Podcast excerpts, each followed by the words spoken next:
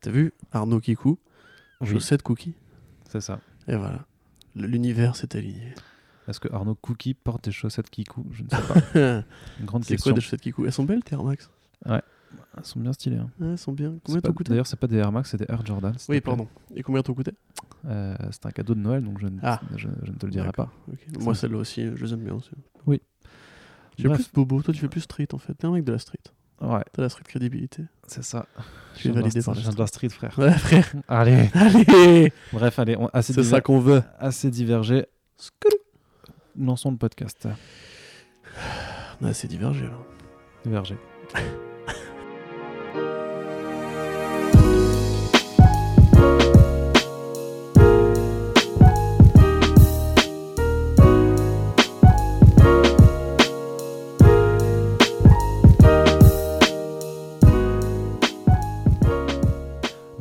Bonjour à toutes et tous et bienvenue sur comicsblog.fr pour un nouveau numéro du podcast Fresh Start. Fresh Start, c'est la revue d'actualité comics et adaptation 100% comics blog avec l'incroyable, le talentueux, le génial, l'immense Arnaud Kikou, bien entendu, qui a la Ah. parole en ce moment même. Tu, ah, t'as vu, hein, tu, tu l'attendais la Tu petite m'as bien eu. Exactement. Mais il y a le non moins talentueux, bien entendu, puisque c'est le cerveau de l'équipe. hein. Moi, je ne suis que les mains. Euh, J'appelle Corentin. Bonjour, Corentin, comment vas-tu? Bonjour. J'ai dit comment vas-tu? Bonjour. Ah, ça me fait plaisir aussi. Oui, voilà, très bien, Voilà. très très bonne réponse. talentueux Kikou. euh, Ouais, Comment vas-tu? Ça va très bien aussi. Super. Oui, Bonjour. voilà. On, on y va? On se lance Oui, Parce bah, qu'il y, il y a quand même pas mal. là, nous sommes sur le point de partir à Angoulême euh, pour le, le Festival international de la bande dessinée. Voir les engoumoisins. on va vous euh, rapporter plein d'interviews sexy. On fera euh, du live tweet tous les jours, bien entendu, puisque nous animerons toutes les comptes. Non, je déconne dernière, rien du tout, mais c'est pas grave. On sera sur place pour se faire plaisir. On espère euh, pouvoir prendre une photo à l'arraché de Frank Miller, puisqu'apparemment il y aura sûrement des hommes en noir qui vont le protéger pour que personne ne prenne une photo de lui. Ça va être sympa en tous les cas. Batman a 80 ans et ça fait plaisir de le voir à Angoulême avec plein d'artistes invités comics. On vous renvoie à l'émission précédente pour le détail. Mais on va d'abord commencer avec la grosse news qui nous est tombée dessus en début de semaine et qui, euh, qui nous pend encore sur les bras. C'est incroyable. on n'a jamais vu ça. C'est fantastique, c'est- génial, c'est Wakanda Forever, euh, je le dis Corentin, oui, puisque les Oscars 2019 sont, euh, les nominations sont tombées. Calme. Et pour la première fois de en toute l'histoire du cinéma, un film de super-héros écope d'une nomination dans la catégorie meilleur film. Qu'est-ce que c'est alors, que cette histoire alors Corentin, Waouh. qu'est-ce qu'on dit. What On dit On dit Ouais. que c'est pas mérité. On dit what On dit qu'on est bien. On, est On dit qu'on est bien. Moi, je pense que c'est mérité. Mais pourquoi penses-tu que ce n'est pas mérité Euh, Et si je propose qu'on essaye un peu de discuter quand même parce que c'est quand même assez incroyable de voir ça. Alors bien entendu, beaucoup diront que ce n'est effectivement ce n'est pas un mauvais film, mais ce n'est pas un assez bon film pour entrer dans cette catégorie quand d'autres très bons films effectivement euh, ne sont pas nommés. Mais ce n'est pas la première fois euh, et ça fait depuis des décennies que très régulièrement on voit des films qui, techniquement n'auraient rien à foutre dans cette catégorie de meilleurs films et qui arrivent quand même. Euh, C'est juste. c'est plutôt juste. Ouais, Donc euh. Black Panther, nomination uniquement euh, politique ou euh, forcing de Disney comme certains aiment à le dire Ou est-ce qu'on peut essayer de voir un petit peu plus loin que ça? Bah, on en avait parlé de toute façon pendant l'émission sur les Golden Globes. On avait plus ou moins déjà détaillé le fait que, que effectivement Black Panther avait fait de, de très beaux efforts euh, du côté de Marvel Studios pour justement ramener un peu de, de politique, euh, un vrai sujet, des acteurs euh, compétents. Enfin, il y a quand même euh, Michael B. Jordan. Michael B. Jordan. Non, mais je pensais pas à lui. Je pensais à Forrest Whitaker. Forest Whitaker. Ouais, Ouais, j'ai enfin, il est pas dans sa, fatigué. il est pas dans sa meilleure C'est pas performance. sa meilleure Il y a hein. Lupita Nyong'o, Forest Whitaker, effectivement Michael B. Jordan, donc des, des mecs qui ont entre guillemets un, un palmarès de films assez exigeants, qui ont fait des, des grandes performances, qui ont déjà été nommés euh, pour la plupart, pas forcément toujours gagné, mais euh, ils ont tous euh, plus ou moins un beau CV à présenter. Non, moi le fait, si tu veux, en fait, je me dis que d'une part, c'est peut-être une incitation tacite, euh, un, un encouragement en fait pour Marvel Mm. Studios de dire entre guillemets au blockbuster, vous voyez, vous pouvez vous aussi euh, défendre des sujets plus intéressants. Euh, vous pouvez ne pas être juste euh, comme Aquaman ou Venom, par exemple, des films qui sont juste des divertissements. Encore que Ven- Aquaman a un, un fond de propos politique sur l'écologie, on pourra y revenir un autre jour. Très, très, très. oui, assez léger, c'est plus un léger, motif, hein. effectivement. Mais peut-être que c'est ça, peut-être que c'est une sorte de tape dans le dos en mode bon, bah, voilà, vous, vous avez essayé, vous avez fait quelque chose de, de propre, de correct. Je, je pense que tu peux aussi voir hein, dans cette forme d'encouragement une façon de dire aussi. Bon, en fait, c'est bon, on a compris. Les films de super-héros, c'est pas juste, enfin, c'est pas du sous-cinéma, c'est pas une sous parce qu'il y avait ce, ce- ce truc bizarre, peut-être une façon de se racheter, d'avoir voulu euh, instaurer la catégorie de films populaires. C'est là le. Ouais, mais j'allais en parler. ouais. Justement, mais tu vois, c'est parce qu'on pense c'est pareil. incroyable. Je- J'ai peur. Voilà. Euh, Qu'est-ce qui nous arrive Donc c'était aussi ce que tu voulais dire. En fait, si tu voilà, c'est que ça c'était, euh, on va dire, le côté positif de la chose. Maintenant, on va pas se mentir, euh, Disney a fait campagne pour Black Panther, pèse un poids quand même relativement considérable aujourd'hui, puisque ça pèse l'équivalent de trois studios de cinéma à soi, à seul. Il y a que Netflix qui peut peser plus lourd que Disney dans la balance des, des euh, acteurs de la culture. Mais ils l'ont Et- fait pour Infinity War aussi, tu vois. Oui, bien sûr, oui, tout à fait. Oui, mais Infinity War, justement, n'a- aucune prétention euh, à être un film pris au sérieux par les élites de la culture cinématographique. Mm. La différence, c'est qu'à mon avis, justement, il y a ce dossier du- de l'Oscar populaire et on est obligé de se poser la question est-ce que c'est pas un peu la médaille en chocolat qu'on a donnée justement aux gros blockbusters qui voulaient leur statuette? Et entre guillemets, du coup, on a pris un peu le meilleur élève. Tu vois, d'une classe Ouais. de. euh, tu vois, c'est comme, comme si tu veux de la discrimination positive. Tu vois. On a pris un mec qui est pas forcément du bon milieu social pour rentrer dans l'école l'histoire de dire, vous voyez, on fait un effort d'intégration, on n'est pas que dans notre euh, tour d'ivoire à sélectionner que des films qui nous plaisent à nous. Mhm. Alors déjà, ce qui est un peu faux, puisque les Oscars prennent pas en général tout ce qui relève du cinéma indépendant, par exemple, c'est pour ça qu'il y a Sundance qui s'est ouvert, etc. Ou que le Festival de Cannes a une sélection très différente et beaucoup plus internationale. Euh, maintenant, moi, en fait, parce qu'il y a plein de raisons structurelles et plein de papiers intéressants à lire sur le sujet, le truc, c'est que moi, personnellement, je suis toujours contre cette nomination. Je peux dire nomination, là, c'est bon? Oui, t'as Ok. le droit. On- alors, on, dit nomination, par contre, Ouais. on ne parle pas de nominé. D'accord, ok. Voilà. Voilà, On dit des- Sachez-le. On dit il est nommé. Tout à fait. Euh, moi personnellement, je suis contre puisque je trouve que vraiment il y a des meilleurs films, il y a des meilleurs postulants à ce film-là. On en parlait en off. Euh, moi, je dirais First Man, toi tu me dirais Under the Silver, Under the Silver Lake par exemple. Yes. Mais comme Ce sont des exemples. Et ce que je te hein. répondais, c'était que ça ne m'étonnait pas de voir Black Panther dans cette catégorie quand tu vois que des chiasses comme A Star is Born sont également nommés, voire Bohemian Rhapsody, tu vois. Mais justement, en fait, il y a autre chose à dire, c'est que personnellement, je ne vois aucun intérêt à cette cérémonie puisqu'elle reproduit quasiment trait pour trait euh, le palmarès des Golden Globes. C'est-à-dire qu'on dirait vraiment qu'en gros, il y a 5 ou 6 films qui se sont battus parce que c'est les mêmes en fait. C'est euh, Mhm. Euh, tu as du Green, du Green Book, euh, Bill Street, Good Talk, euh, Star is Born, le Bohemian Rhapsody euh, et Black Landsman. Donc moi je répète encore une fois, c'est pas vraiment pour dire que tous les films qui parlent de la, que la cause noire sont des films qui parlent de la cause noire et uniquement. Mais si, si, l'idée était de faire un coup politique, je pense que nommer Spike Lee, après lui avoir déjà retiré l'Oscar pendant de très nombreuses années, puisque à l'époque il y avait eu toute la polémique sur Do the Right Thing, l'un des meilleurs films de, Spike Lee qui n'avait pas été nommé euh, ni même sélectionné. Euh, du coup, c'est un peu peut-être aussi pour le remercier de sa carrière qui était très longue au moment où il commence un peu à prendre de l'âge. Mais euh, pour moi, faire un coup politique avec un film qui parle de l'Amérique moderne, du sort des Afro-Américains en pleine présidence de Trump et compagnie, ça a plus de sens de le faire avec Black Klansman. C'est pour Mm. ça que je trouve que limite, il, y aurait eu plus matière à faire euh, un coup politique avec des films qui parleraient d'autres sujets, comme le féminisme ou la cause LGBT, si on voulait le faire. En un sens, c'est ce qu'ils font un peu avec Bohemian Rhapsody et Star is Born. Ouais, mais c'est Oui, mauvais, sais, poulain. Je sais, mais en l'occurrence, personnellement, je trouve ça euh, à la fois bien parce que c'est progressiste, entre guillemets, et à la fois c'est un peu ignorer le travail de vrais grands cinéastes qui font régulièrement de bons films euh, sans faire de compromis au studio. Je trouve que Ryan Coogler a fait de gros compromis en travaillant avec Marvel Studios, notamment des compromis esthétiques. Et que euh, déjà ne pas avoir nommé Creed euh, dans la catégorie du meilleur film quand tu, nommes euh, Black Panther, c'est un peu se voiler la face, puisque en vérité, si tu mates les deux à la suite, je pense que tu remplis un sondage après, la plupart des gens vont dire que Creed est quand même mieux filmé, euh, plus personnel, plus puissant, mieux interprété, etc.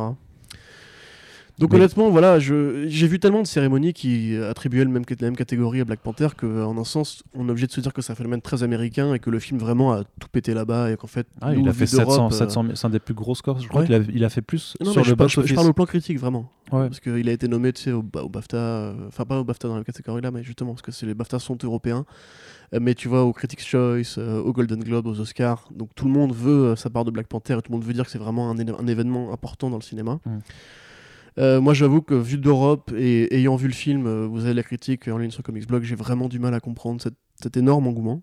Je, je vois que c'est un bon film, mais je vois, vois pas, je vois pas l'engouement. Je vois pas pour moi l'Oscar du meilleur film. Ah, mais parce que ça- la, la société américaine. hein. Ouais, ouais, ouais. Enfin, même les, les goûts, je pense que c'est une différence vraiment culturelle, quoi. C'est, Mm. euh, à mon avis, c'est juste, peut-être que de leur point de vue, c'est, c'est, un, c'est un vrai chef-d'œuvre, tu vois, je sais pas. Non, mais Mais, je pense euh, que c'est vraiment important, important pour une bonne partie de la, de la population américaine malgré tout. Est-ce que Et- ça et- représente, est-ce que ça dit sur le cinéma de super-héros Est-ce que c'est euh, ce qu'il est possible de faire? Parce que rien n'est parfait, ça reste un premier pas euh, qui reste pénible, mais on pourra toujours se cacher derrière le cynisme, l'argument marketing, bla bla bla, euh, same old shit. Mais ça reste malgré tout une démarche qui, qui, qui, si elle n'avait pas été faite, ben, on, devrait l'attendre et ce serait bah, le premier à le faire qui aurait droit à ce, à ce genre d'accueil ensuite. Non, mais je comprends, mais ça fait pas un film, ça. Tu vois? Mais c'est un tout. Ouais, oui, oui, non, mais je- mais, mais après, je suis d'accord sur le. Le, sur le le- but des Oscars n'est pas de juger la. Enfin, si, ça peut l'être, mais euh, la charge politique d'un film, c'est une chose. Mais si Oui, mais tu, fais un film très engagé qui est pas bon, il est pas bon. Oui. En l'occurrence, En l'occurrence, ils ont il est- fait un film correct, Voilà, il est pas bon, mauvais. agréable, mais qui reste un blockbuster. Oui, mais t'as euh, t'as- quand même, quoi. et t'as quand même une forme d'engagement depuis deux ans euh, très très pro, euh, enfin très contre Trump du coup, qui est assez proactive. Et c'est pour ça que je me dis que c'est un peu une sorte de- d'encouragement, tu vois, pour Mm. que les blockbusters essaient de se tirer vers le haut. Et en même temps, pour la cause conspirationniste, t'es obligé de te dire que c'est peut-être aussi pour calmer un peu les blockbusters qui.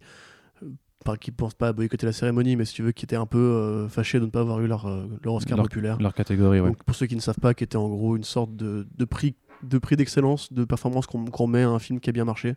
Ouais. Et c'est tout. Donc ça sert absolument à rien puisque les films de Marvel Studios ont déjà la- le cœur du public, entre guillemets. Tu vois, c'est le plus gros studio d'entertainment du monde. Euh, ils ont fait 4 milliards l'année dernière en trois films. Ils ont plu à beaucoup de gens, ils, sont, ils comptent pour beaucoup de gens, ils créent des phénomènes culturels euh, comme les mèmes, comme euh, les dessins animés qui sortent de ça, etc. Je- pour moi, ils n'ont pas besoin d'une médaille en fait. Et je pense pas que Ryan Coogler aurait besoin d'une médaille pour ce film-là, après Fruitvale Station et après Creed. Donc, en un sens, je trouve ça un peu bête. Mais les. Oscars ont tout un, toute une batterie de polémiques. Et chaque année, on se dit que tel film ne devrait pas y être, etc. C'est un Mhm. peu le jeu aussi. Quoi. Oui, bah ça, ça, ça fait parler, c'est sûr, mais je pense qu'il y a quand même un, un peu cette envie pour, euh, pour ces producteurs de, de- de films de super-héros de vouloir un peu anoblir le genre et l'élever effectivement au-dessus du simple, du simple euh, c'est un film de popcorn euh, débile, tu vois. Parce que je pense que malgré tout, il y, y a certains films qui arrivent à discuter de certaines choses et je pense que Black Panther arrive à discuter de sûr. certaines choses. Encore. mais même plus, de- à mon avis, il a, il a plus fait euh, pour la cause politique. Enfin, il a plus ouvert les yeux des gens sur justement l'actualité des Noirs afro-américains euh, aux États-Unis dans le contexte actuel que d'autres films qui parlent de ça et qui juste, comme ils sont plus entre guillemets exigeants ou peut-être moins au grand public, moins ouverts. euh, du coup, en un sens, oui, c'est vraiment c'est c'est une pomme empoisonnée, mais de, enfin, pour le contre le racisme, quoi, on va dire. Mm. Du Et- coup, euh, c'est bien, c'est vraiment bien, mais Et quand tu mentionnes Spike Lee, je pense que autant Spike Lee est plus important et aborde son sujet de façon plus frontale et mieux fichue, ouais. autant en termes d'exploitation et de diffusion, je pense que Black Panther a eu euh, un potentiel de toucher un public beaucoup plus important par le nombre de salles qui l'ont diffusé à la fois aux États-Unis et aussi dans le reste du monde. Ouais, c'est Et, sûr, euh, ouais. Et malgré tout, ça, ça a son importance. Parce que je suis, je suis d'accord que euh, s'il y a du trollisme dedans, que tout, va- que tout, tout n'est pas parfait ou je sais pas quoi, mais à partir du moment où un studio comme Marvel Studios se rend compte par le- l'ampleur phénoménale du nombre de gens qui peuvent atteindre et se décide déjà juste au début juste de, de mettre je sais pas genre 5% de plus d'idées dans leur film euh, et de au-delà d'en avoir euh, juste pas ça reste une démarche qu'il faut ouais qu'il est, nécessaire d'encourager et de et de voir et de et de soutenir Oui. oui Je suis d'accord. tu es d'accord Voilà. eh bien notons malgré tout tu voulais dire quelque chose d'autre encore? Ben, je crois que tu allais enchaîner dessus en fait. Donc, euh, bah, notons malgré tout qu'il y a six autres catégories dans lesquelles oui, Black Panther voilà, est nommé Tout à fait. donc euh, meilleur mixage sonore meilleur montage sonore Alors, ça, meilleur ça, c'est un scandale aussi. attends que- attends attends. Meilleure bande son et meilleure chanson originale. Donc il y a un gros, gros, euh, un ensemble de, de nominations pour le son. Moi, je suis plutôt assez d'accord avec la bande son et la, la chanson originale qui sont quand même vachement plaisantes. Oui, mais le mixage, euh, je- en fait, je l'ai revu justement. J'ai fait l'effort Ouais. de le revoir euh, pas plus tard qu'avant-hier. Et enfin, je l'avais pas revu depuis sa sortie. Et honnêtement, euh, bon, non seulement les fonds verts sont vraiment affreux, et quand je vois que c'est des cérémonies qui l'ont nommé dans les catégories des meilleurs effets spéciaux, c'est Mm, vraiment se foutre de la gueule du travail des. Il Non, pas celle-là, pas celle-là, mais d'autres cérémonies. Euh, c'est vraiment foutre de la gueule du travail des concept artistes euh, et des, euh, des infographistes parce que c'est assez laid. Mais le mixage sonore est tout à fait commun. Je pense qu'il y a eu des films qui ont un meilleur mixage sonore l'année dernière. Ouais. Bah, après, il n'est pas le seul, il est pas le seul nommé. Et on a également la catégorie du, des meilleurs décors. Et des meilleurs costumes. Pas des meilleurs Ouais. euh, hair, euh, maquillage, machin, là, le truc. euh, Mais je crois qu'ils Ouais, ont, un peu- ils ont, make-up, ils, ouais. ils ont un peu changé C'est les dommage parce que catégories. pour le coup, la, la coupe de, de Killmonger, elle seule, pour moi, mériterait un Oscar Ouais. de la meilleure coupe de cheveux. Bah, après, elle est super cool. Mais swag, euh, de- Donc voilà, c'est classifiant. c'est pas les mêmes catégories que, que Suicide Squad Mais avait. c'est pareil, genre décor, euh, les deux tiers des décors sont en fond vert. Il y a du travail hein, sur les décors pour le coup. Il y a Je vraiment pense qu'il y a quand même des recherches ciels ouais, tout, sur, sur les inspirations Mais, africaines enfin, tu vois, visuelles. oui, quand oui, même. oui. Tu le voyais. Tu sais, t'as as certains plans, je veux dire, le, le trône, la salle du trône de Mbaku, quand même, c'est mortel avec les, les, les espèces de, d'os euh, suspendus. Si, il y a quand même. Sur... Ouais, non, c'est bien, mais c'est beau. pas- Un Oscar, enfin, après, Oui, voilà, chacun, chacun ses critères. Écoute, c'est très bien, effectivement, qu'un film de super-héros progresse jusque-là. Espérons que qu'il inspire aussi la concurrence euh, qui pour l'instant se- s'éloigne un petit peu de tous ces, toutes ces questionnements politiques à aller chercher par là et peut-être voilà, peut-être euh, Yes. pourquoi pas. Et donc Donc, euh, Infinity War, par contre, en toute logique, est nommé pour les, meilleurs- les meilleurs effets spéciaux, mais qui n'ira pas plus loin en termes de Bah, nomination. ça c'est là, c'est voilà. méritant, c'est méritant. On n'a pas eu, on pas eu un film à grosse performance d'effets spéciaux l'année dernière. Tu vois, t'as pas eu de Planète des singes ou quoi. T'as pas eu de films euh, qui vont un peu vraiment Hmm. pousser la mocap vers le haut, quoi. Tu vois, donc euh, finalement, Pitano, c'est Thanos, c'est un gros cool, boulot quand même. Ouais, c'est un vrai Ouais, boulot. on est content. Yes. Et puis Spider-Verse, Spider-Verse avec Voilà. les Indestructibles 2 dans la catégorie meilleur film d'animation. Pense carton qu'on plein. on pouvait mettre Spider-Verse dans la catégorie meilleur film tout Bah simplement, oui. mais meilleurs bon. spéciaux aussi, hein, quelque part. Ouais. Meilleur décor. meilleure meilleur technique, meilleure musique. Ah, Mais- franchement, meilleur mixage sonore, franchement, ça, ça le mériterait. ouais, tu vois. ouais, clair. Oui, ça c'est clair. Mais ils considèrent pas que l'ani- en fait, l'animation, si tu veux, ils disent que c'est juste un registre qui peut postuler dans une, une catégorie, c'est film d'animation. C'est ça. Ou Non, bien meilleur ad- script adapté pour les films Ghibli éventuellement. Mais euh, voilà. Bon, après, on s'en fout. Spider-Verse, c'est un carton plein absolu. Euh, il, il a des chances de gagner. critique. Il a des chances de gagner. Euh, même si a priori, ce sera plutôt I Love Dogs, j'imagine, puisque les Oscars aiment beaucoup Wes Anderson. Mais écoute, voyons en tout cas qu'ils ont déjà un Golden Globe euh, et ils sont une nomination aux Oscars. C'est quand même super bien. Euh, on a cessé de défendre le film. Ouais. Si ça peut lui rajouter trois semaines de durée de vie et quelques millions dans la poche, c'est trop bien. Il, il ira pas ultra loin parce que je pense que là il a passé les 320 millions globa- globaux et euh, je pense pas que ça ira grandement plus loin mais c'est déjà mieux que Lego Batman donc quelque, part ça montre quand Tout même à fait. quelque chose mais Ça coûte moins cher. et quand tu parles de carton plein enfin un carton plein critique surtout hein, parce que financier ben, ça, ça, ça, ça reste rentable et c'est un succès mais c'est pas un carton non plus quoi C'est un- et ça reste un petit peu dommage mais Oui. bon Continuons du coup, Euh, passons un peu du côté des comics. Euh, quelques petits chiffres, moi j'aime bien les chiffres. Ah, tout à fait. Avec donc on a on a on a vu euh, de- du côté de, de Diamond Comics qui a fait son classement annuel des titres les plus commandés au cours de l'année passée dans leur euh, au niveau des comic shops américains. C'est toujours des chiffres assez euh, intéressants à analyser, bien qu'ils aient leurs limites, puisque on vous le rappelle, moi je vous le rappelle à chaque fois que je fais un article sur les chiffres de vente.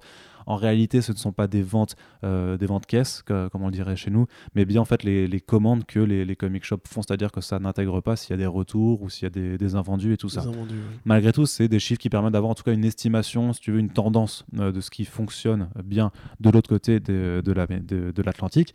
Et disons que le classement de 2018 n'est pas ultra surprenant du tout d'ailleurs. En fait, c'est même assez, je pense, Non, symptomatique je même de, de, peu, de- un peu cynique aussi. de, hein. de techniques éditoriales que, qu'on a dénoncées et qu'on a commentées pendant toute l'année passée. hein. Puisqu'on retrouve donc Action Comics 1000 en première place, qui est assez attendu vu la portée euh, anniversaire slash événementielle du numéro, suivi de près par Amazing Spider-Man 800, qui euh, marquait la fin du run de Dan Slott. Donc à la fois, je pense qu'il y a effectivement beaucoup de lecteurs qui attendaient cette fin de run, pour, euh, parce que ça marquait quand même la fin de, de 10 années d'un même scénariste sur le titre. Et forcément, vous en doutez bien euh, que Marvel a mis le palanqué de variantes euh, et de, de choses comme ça pour, pour Ouais, mais euh, puis un- booster les commandes en fait. Bonne, euh, une bonne campagne marketing sur Oui. la fin de ce run, justement. On retrouve ensuite Batman 50 et son mariage, euh, qui a aussi été un petit, un petit événement pour, pour DC Comics, qui a aussi sorti la race de, de couverture pour, pour, pour cela. Et après, on retrouve bien entendu Fantastic Four 1, qui était le grand retour attendu Ouais. de la famille Ouais, euh, dans, dans le Bah, giron pour de le coup, c'est l'éditeur. une plutôt bonne surprise parce que les- c'est vrai qu'on a toujours dit que les FF avaient du mal à se renouveler et à vendre et ils sont revenus euh, Toujours- tout- bon état de grâce. hein. Non, mais il y, a- il y a eu la création d'un événement. Puis après, je, moi, je, je veux pas être bloqué là-dessus non plus. Mais bon, les variantes, ça permet de, Oui, doper sûr, les commandes sûr, de sûr. ouf. Et, Et ça, en plus, ils- faut- ils avaient fait un mois spécial variante Fantastic Four comme euh, Ouais. compagnie. D'ailleurs, ce qui, ce qui, ce qui, ce qui, ce qui m'amuse un petit peu, c'est que dans le top 10, tu retrouves pas Uncanny X-Men 1, Ouais. malgré euh, le retour aussi euh, événementiel qu'ils ont voulu faire, et En surtout, temps, euh, surtout qu'ils ont fait 26 variantes pour ce ouais. numéro. Ouais, en même temps, vu le tarot, tu vois, c'est forcément Mm. repulsif. hein. Bah, 8 dollars dans un arc hebdomadaire qui va t'imposer de dépenser. euh, Mais c'est peut-être pour ça qu'ils l'ont vendu aussi cher. Ils savaient qu'il allait peut-être moins- un peu moins se vendre et donc ils voulaient le Bah non, les... ouais, franchement, j'y crois sais pas. Moi, je, je sais pas. Donc ensuite on continue avec du, du, du, relaunch et du numéro 1, donc c'est Amazing Spider-Man 1, euh, la série de Nick Spencer et Ryan Otley, le Return of Wolverine de Charles Soule, Venom 1, la nouvelle série de Donny Cates, donc le fresh start a bien fonctionné pour, euh, pour Marvel. Ensuite on retrouve donc Amazing Spider-Man 798 en 8 position, en 9 c'est le Batman Who Loved de Scott Snyder et Jock qui a réussi, bah, qui est premier des ventes sur décembre 2018 et euh, du coup ça, ça lui permet d'intégrer ce top de justesse. Et on conclut avec le, Amazing Spider-Man 799 qui était donc le- l'avant-dernier numéro euh, de, euh, de Dan Slott. D'ailleurs, en fait, je dis dernier, mais il me semble que le dernier, c'était pas genre le 802, en fait. le Ouais, c'est ça. 802, ouais, C'est- tout à fait. Le 800, ça marquait un, un anniversaire. un numéro 800. C'est ça. Mais c'était pas le tout dernier. Excusez-moi, petit mais à culpa sur ce- cette petite. C'est pas grave. Cette petite erreur. Je suis désolé. Mais non, arrête euh, Maintenant, vous allez tous. C'est pas faire- grave Mais non, mais tu sais ce qu'ils vont faire Ils vont faire le hashtag Arnaud d'émission. Et mais oui, mais oui, c'est, il, est, ce- il est lancé depuis un petit moment. Non, c'est Si, pas si, vrai. si, c'est moi. Espèce de salaud. tu rigoles ou quoi Alors, du coup, est-ce qu'on est un peu cynique de voir que effectivement euh, toutes ces manœuvres euh, des Big Two fonctionnent de ouf, malgré le Euh, fait que je pense que beaucoup ouais. sont quand même vachement conscients. Ben ouais, de la carotte qui- qu'il y a à, à faire les numéros anniversaires, les numéros événements euh, mariage, euh, les numéros 1, euh, les, les nouvelles séries de Ouais, très bah attendues et les spin-offs de Dark Knights Metal qui ont vachement bien fonctionné. Même si c'est, enfin, ça fait toujours plaisir pour un artiste dessus qui se débrouille très bien. Moi, je suis content de voir que Jock, par exemple, se voit récompensé assez rapidement en fait par les attentes qu'il y a autour de, de- de son titre. Même si, et ça franchement, ça rejoint pas mal de discussions que j'ai eues ces dernières semaines avec des, des auteurs ou des artistes, ou qui, qui ont un peu du mal à comprendre que tu as beaucoup de personnes en fait qui sont juste attachées au personnage et pas du tout en fait aux équipes créatives derrière. Et en Bien fait, sûr, et le. Batman c'est que c'était clairement le, le- la, la nouvelle mascotte, si tu veux, de, de DC euh, qui, euh, qui en a profité pour bien bien capitaliser dessus. Et quelque part, je me dis, en fait, même si. Bon, je pense que le fait que Scott Snyder, vu que c'est le cré- co-créa- co-créateur, pardon, euh, soit dessus, ça, ça a forcément entraîné un peu d'engouement parce que Scott Snyder fonctionne à mort aux États-Unis malgré tout, puisque Justice League est pas très loin hein, dans les meilleures ventes de l'année, il est, il est toujours très fort. Mais euh, en même temps, si ça avait pas été Jock, été quelqu'un d'autre, à la limite, ça aurait tout aussi bien fonctionné. Donc, à voir, tu vois, je, me, je suis en train de. Est-ce que ça le récompense un petit peu ou pas? Parce que le numéro était on, pas. on- on sait que l'arrivée de Bendis n'a pas euh, surboo- surboosté les ventes de Superman comme euh, DC l'attendait, par exemple. Ça les a bien quand même, ça. Ça les a boostés. Mais c'est Bendis. Bendis Ouais. qui arrive chez DC, tu vois, pour nous, c'est comme si. euh, Bon, j'allais chercher une allégorie sportive, malheureusement, j'y connais rien au football, donc excusez-moi. Euh, Prenez l'allégorie du mercato bah, ou de votre choix. C'est mais- comme si Arnaud Kikou euh, de DC Planet allait sur Comics Block, tu vois. Oh putain, séisme Séisme Ouais, n'empêche, ça fait du bien, ça a fait du bien aux vues aussi. hein. Mais euh, bonjour. Mais tu vois, enfin, bref, la question c'est toujours la même, tu vois, c'est euh, qu'est-ce qui vend l'auteur, le personnage, l'auteur, le personnage. C'est un grand débat au sein des Big Two et c'est la raison pour laquelle ils ont beaucoup freiné les auteurs qui exigeaient plus de droits et plus d'argent et compagnie. Après, on va pas refaire toute l'histoire. Le truc, c'est que moi, en fait, plus que ça, je suis un peu euh, peiné de voir que ouais, les numéros 1, ça marche encore, les numéros 100, 1000, et 100 000, etc., ça marche encore. Et en fait, ça me saoule, puisque l'année dernière était effectivement particulièrement cynique de ce côté-là. C'est vraiment genre, euh, c'est Wolski qui arrive et qui dit on, va refaire Legacy. Bon, t'es là, ouais, ok, bah du coup, vous revenez au numéro classique. Je fais, ouais, ouais, t'inquiète, promis. euh. Là, tu en plus, fresh- en fresh plus, start, ça tombe bien. Ah, euh, Fresh Start. euh, ouais, Legacy. Legacy. Parce que euh, Legacy c'était avant. C'est euh, initié par Alonso et tout oui, ça. mais tu genre, fin d'année, Legacy et renumérotation de beaucoup de numéros dans la foulée. Et ça tombait bien, puisqu'il y a, il y a plein de numéros 100 qui arrivaient oh, trop bien, Captain America 700, Daredevil 600, euh, Amazing Spider-Man 800, etc. Et puis dès que c'est fait, bah, on revient au numéro 1. En gros, si tu veux, c'est coup double. Et maintenant, il y a cette espèce de, double numérotation qui ne veut pas, qui ne veut plus dire grand chose. C'était t'as le numéro 1 Ah ouais, sais. ouais. en dessous le numéro. Donc en gros, ils peuvent faire un numéro 1 quand ils veulent. On s'en fout, puisqu'il y a toujours le numéro en dessous qui permettra à, à terme de rattraper. Oui, bah, par 900, exemple, etc. Avenger, Avengers, Avengers 10 de Jason Aaron, c'était Avengers 700 aussi. Voilà, c'est formidable quand même ça. C'est en gros tous les trois mois tu vas avoir un événement, tu auras un numéro 25, et puis deux mois plus tard ce sera le numéro 701, enfin, 700, 700, etc. Donc du coup ouais, moi cette politique de truquer un peu euh, les chiffres, ça me fait, euh, enfin tu sais c'est- vendre un produit pour ce qu'il n'est pas quoi. En, vérité, euh, c'est juste un, putain de macaron qu'ils mettent sur un numéro et après ils trichent parce que c'est l'occasion d'augmenter un peu le prix, la pagination ou les variantes et du coup de créer de l'événement autour d'un truc qui reste assez routinier finalement. Je suis juste content de voir que les FF ont bien fonctionné. Après dans le tas, t'as Wolverine, Batman, Spider-Man quoi et Superman en premier en tête de liste. Mais dans l'ensemble, tu vois, enfin toutes les initiatives qui ont été passées dans les dernières années pour mettre des personnages différents en avant ou, ou même de bonnes séries, je suis content de voir que Venom est dedans quand même. Évidemment, le film a dû aider, ça, certainement, mais Puis Donny Cates a, a un Donny certain... Cates, ouais, il a une fanbase. un appel, euh, ouais, il marche bien chez Marvel depuis quelques années maintenant. Donc ouais, c'est super cool, mais dans l'ensemble, je suis quand même un peu triste de voir que justement, c'est tous ces espèces de numéros un peu marketing, tu vois, tous ces gros, ces gros trucs éditoriaux, ces gros relaunchs qu'on pousse, etc. Euh, plus que la stratégie des auteurs qui fonctionne. Après, le top, le top euh, trade paperback est très différent et justement met plus en avant les, les créations image et compagnie. T'as du Paper Girl, du Saga et compagnie. Ouais. Mais dans l'ensemble, ouais, enfin, Après, on le sait, tu vois, si, si, si- si ça ne marchait pas, il ne le ferait pas. Donc, euh, c'est pas étonnant de voir que ces, ces idées que nous on trouve un petit peu euh, répulsives fonctionnent bien.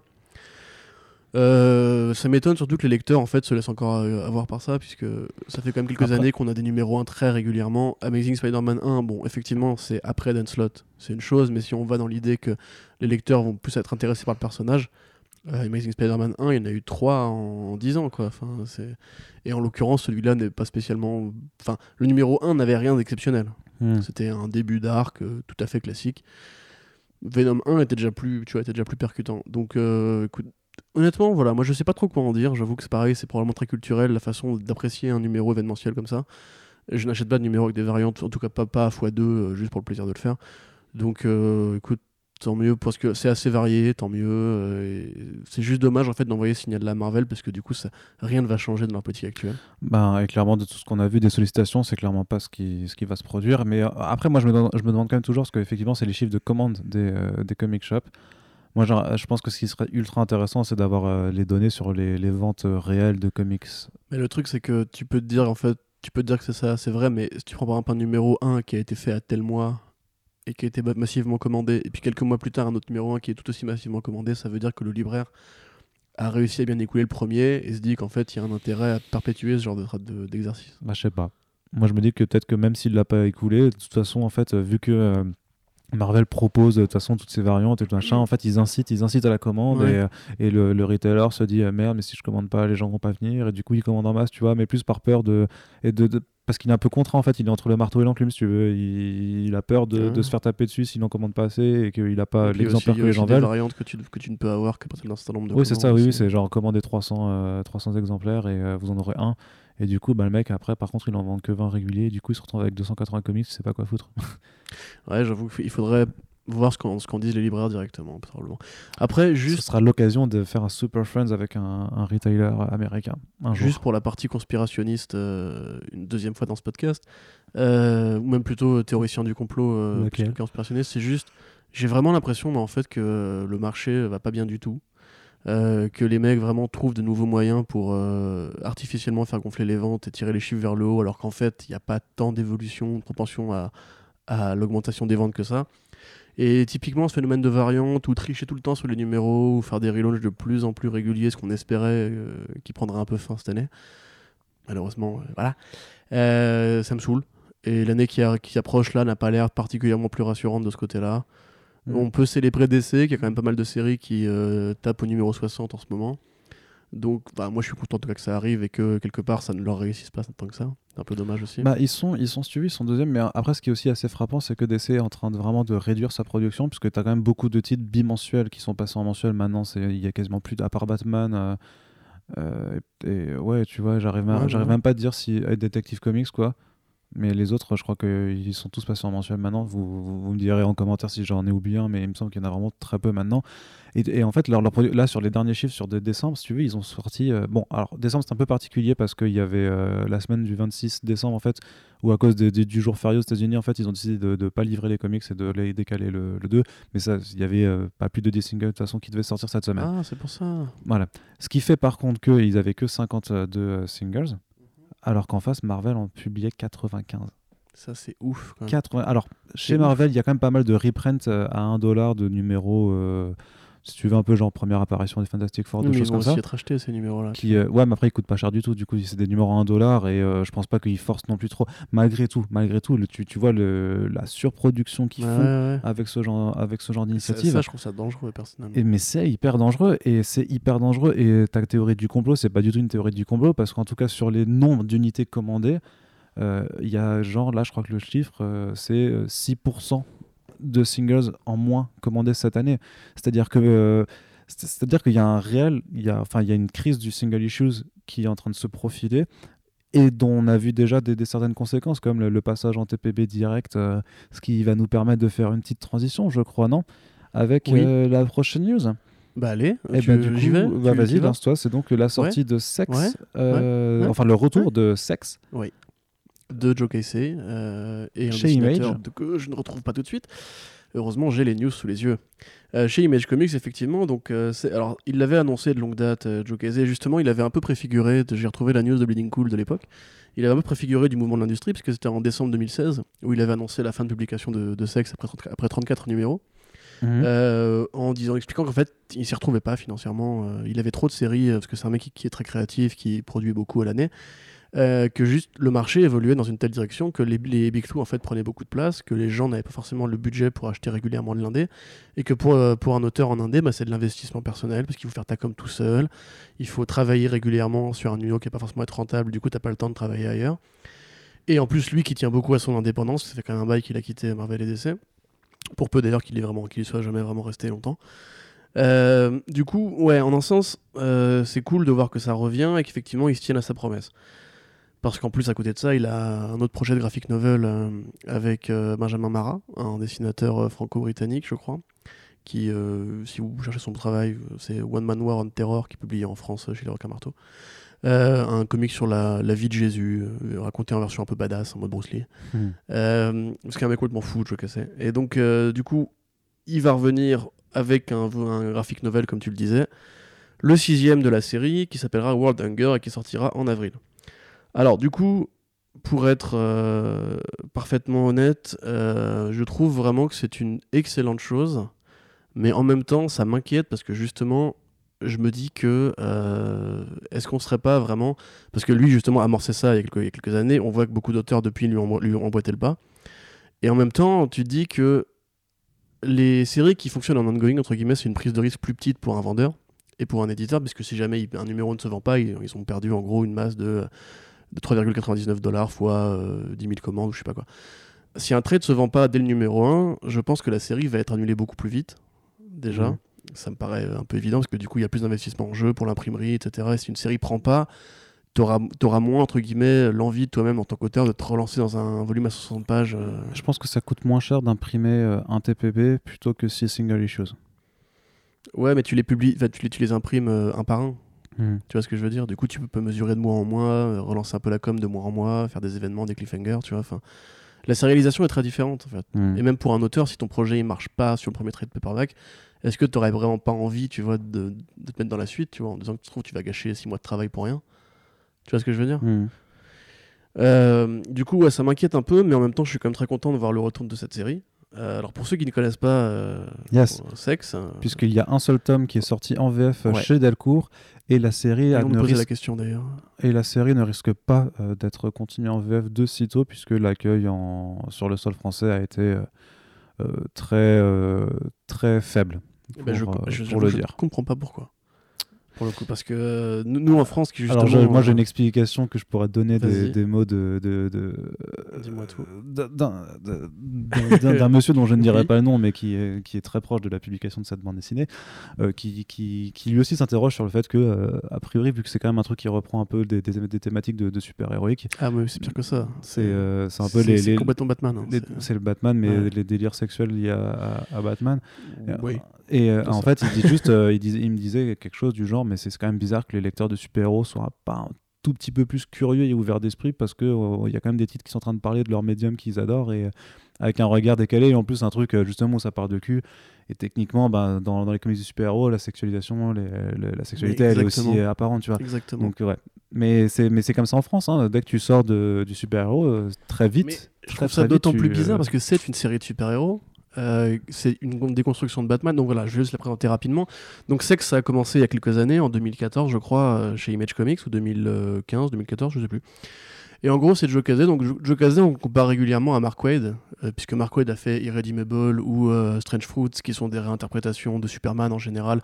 D'une part, par exemple, avec un noir pendant l'époque de l'esclavage, ou pour Irredeemable, en inversant les perspectives, en disant que Superman est peut-être le méchant, par exemple, et que Lex Luthor serait le héros. Et Joe Casey, en fait, aime bien faire ce genre d'exercice-là aussi. Il a régulièrement réinterprété des personnages Marvel ou DC. À l'époque où il travaillait sur euh, Sex, il travaillait aussi, aussi sur The Bounce, chez Image Comics, qui était une parodie dessus de Spider-Man en mode euh, extrêmement désabusé, on va dire. Mhm. Et dans Sex, c'est l'histoire de Simon Cook, donc qui est Batman, en fait, tout simplement, sauf qu'il s'appelle pas Batman, il s'appelle le Armored Saint, qui a vécu la, la, carrière de Batman, qui a vécu la vie de Batman, qui a rencontré un Joker qui s'appelle le Prank Addict, qui a une majordome, qui est une femme en l'occurrence, qui a une Catwoman qui s'appelle la Lynx. Euh, et un jour, ce, cette majordome, cet Alfred au féminin, euh, meurt. Et sur son lit de mort, elle fait promettre à Simon Cook d'arrêter de, jouer au super-héros, qui, qui, ne va pas réussir à gagner cette guerre, qui est une thématique qu'Alfred aussi a portée pendant de très nombreux numéros. Il y a aussi un Robin et tout. Euh, du coup, en fait, Simon Cook prend quelques mois de, pour réfléchir. Et quand il revient, sept mois plus tard, eh ben, il, est tiraillé par l'idée est-ce que je reprends, est-ce que je reprends pas? Et en fait, c'est une analyse de la retraite. C'est une analyse de euh, comment dire adieu, en fait. Comment dire adieu à un, boulot, comment dire adieu à un mode de vie, comment évoluer. C'est très dépressif mais c'est très intéressant, c'est très intelligent. Il y a beaucoup d'humour aussi, de l'humour absurde, parce que Joe est un, fou dangereux, c'est un peu un disciple de Garcenis dans l'humour débile, tu vois. Genre par exemple, le, nom, du, du comics n'est pas usurpé, c'est gavé effectivement de bits euh, apparentes. Et tous les vilains sont des gros pervers, euh, tous les héros sont des gros pervers. Ça parle aussi de, du côté un peu décadent des sociétés. Il y a un côté très très années 80. Mhm. Tu sais, comme dans l'époque des, films de, de, de, Palma ou Verhoeven, où tous les personnages étaient un peu, ou, Cronenberg, étaient un peu des gros creeps euh, amateurs de, de cul un peu sale et tout. Ça parle aussi de, du décalage social entre les riches et les pauvres, puisque le Robin est un pauvre et lui c'est un riche. Il y a vraiment une sorte de fédération de riches qui se réunissent pour faire des partous entre eux, etc. Partout assez dégueulasse d'ailleurs. Euh, et en fait, c'est gavé de dialogue vraiment sur le côté de tourner la page. Et c'est hyper intelligent. C'est vraiment un truc qui fait réfléchir sur Batman plus que. Bah, en fait, c'est l'équivalent de Tom King, mais avec des beats, on va dire. Et c'est vraiment super bien, super bien fait. Ça, faut le faire en. faut dire à Delcourt sortez le numéro 2 et vous mettez sur la jaquette avec un, un petit euh, verbatim. C'est comme Tom King, mais avec des beats.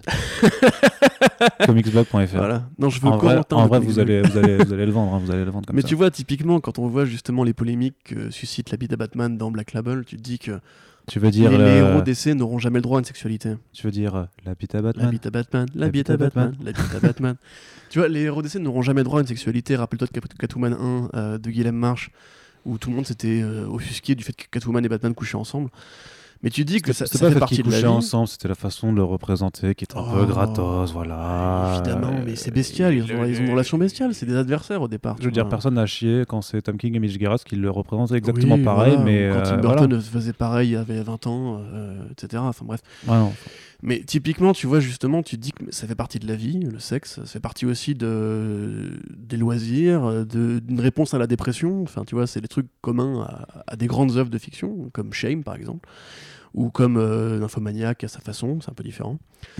Et euh, du coup, c'est un peu la rencontre ouais, d'un bon Brian De Palma et de Batman, et c'est vraiment super intelligent. T'as des références à Walter Hill, enfin The Warriors dedans, t'as des références à Tarantino dedans. Le Panthéon de vilains est merveilleux, c'est très violent, c'est très graphique. Euh, c'est merveilleusement bien dessiné et justement il y a des inspirations de Burton puisque le héros Simon Cook a exactement tu sais les, les, sourcils froncés de, de Michael Keaton dans Batman euh, honnêtement, voilà, si la série est encore disponible en, rayon, je vous inciterai à la lire pour, euh, je, sais pas, essayer de gonfler un peu les ventes sur le tard. Peut-être que ça pourrait inciter quelqu'un. Mais honnêtement, c'est vraiment une super nouvelle que ça revienne parce que c'est, mais vraiment graphiquement, c'est très très beau. Il a une sorte, de... il a une idée, si tu veux, bizarre. Tu sais, dans les comics, des fois, ils, mettent les, mots en gras. Quand ils sont accentués, oui. Bah, lui en fait, si tu veux, il les surligne d'une couleur et chaque couleur euh, correspond plus ou moins à une émotion. Ouais.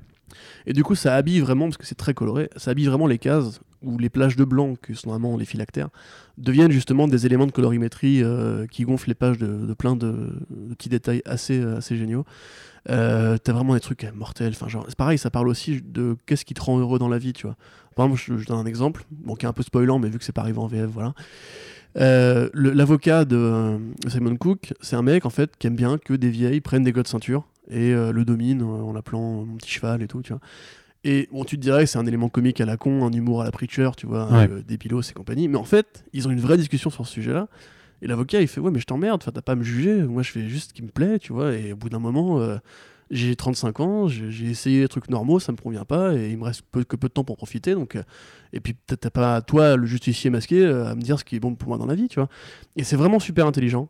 je suis super content que ça revienne. Et j'aimerais vraiment, parce que la première, le premier volume en VF était pas mal en plus, c'était bien une belle édition. Euh, magnifique couverture aussi. Euh, et l'art, du coup, j'ai retrouvé l'artiste.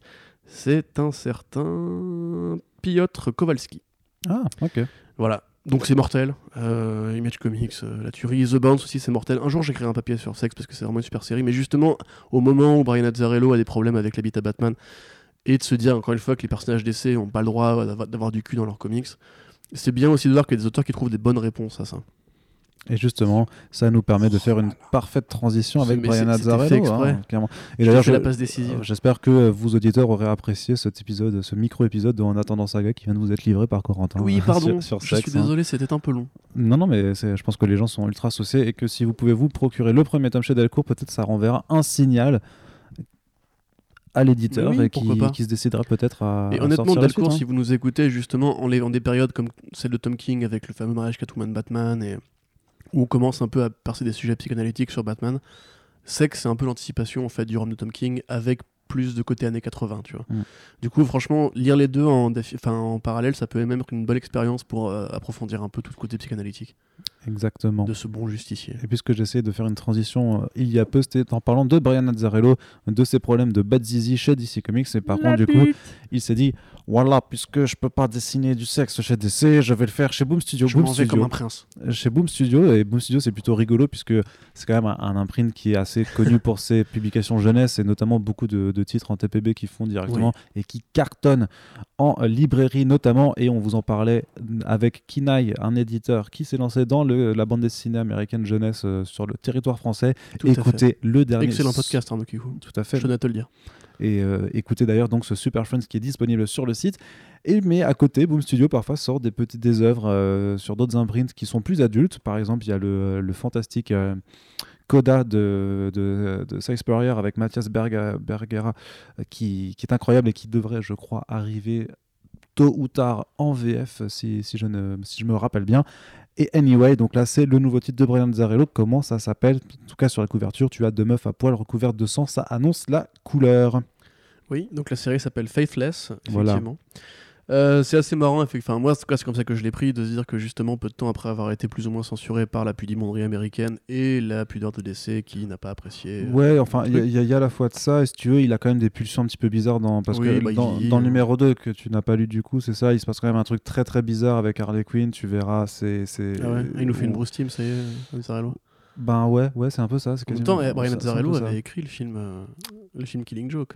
Oui, c'est vrai. Enfin, il était écrit au scénario après, Ouais. techniquement. pas Ben justement, il y a, peut-être, il a peut-être des, effectivement des pulsions à refouler. Enfin, je te laisserai, on, on Ouais. en reparlera sûrement. Mais c'est- un- il est un pas marié avec Jim Thompson euh Ah, tu, bah, tu m'apprendrais quelque chose. Il me je- semblait, je, bref, je- suis pas au courant. On n'est pas, point eh, on est sur Comics Blog, on n'est pas Cela sur ne Voici. nous regarde pas. Voilà. Euh, oui, donc effectivement, euh, Brian Azzarello fait- se lance dans le récit érotique. Euh, c'est plutôt une bonne nouvelle, puisque Azzarello, quand il est en indé, il, il fait rarement de la merde. C'est Sur Batman, il, lui est arrivé de se planter. Chez DC, il arrive qu'il fasse de l'alimentaire et que ce soit pas terrible. Mais voilà, bon, pour beaucoup de gens, ça restera toujours One Red Bullet et, Spaceman. Certains des deux meilleurs récits de Vertigo. Euh, c'est évidemment aussi Joker qui a une composante sexuelle et qui d'ailleurs pourrait aussi bien se lire comme un tie-in de sexe. Je suis le meilleur.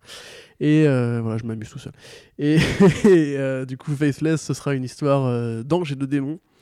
Euh, puisque en gros, c'est l'histoire d'une jeune fille euh, un peu désœuvrée qui, alors qui s'appelle Faith, euh, qui en gros s'ennuie dans la vie et comme tous les gens qui s'ennuient, bah, elle se tripote un peu. C'est ce qui sert en tout cas de page de preview. Voilà. Je ne vois pas vraiment comment ça va s'intercaler avec le récit, puisqu'apparemment c'est une série érotique, mais qui a un propos assez classique sur le côté, tu sais, une jeune fille qui a des pouvoirs et le diable et Dieu, etc. A priori, ce sera une grosse allégorie sexuelle. En tout cas, c'est ce que vend euh, l'idée.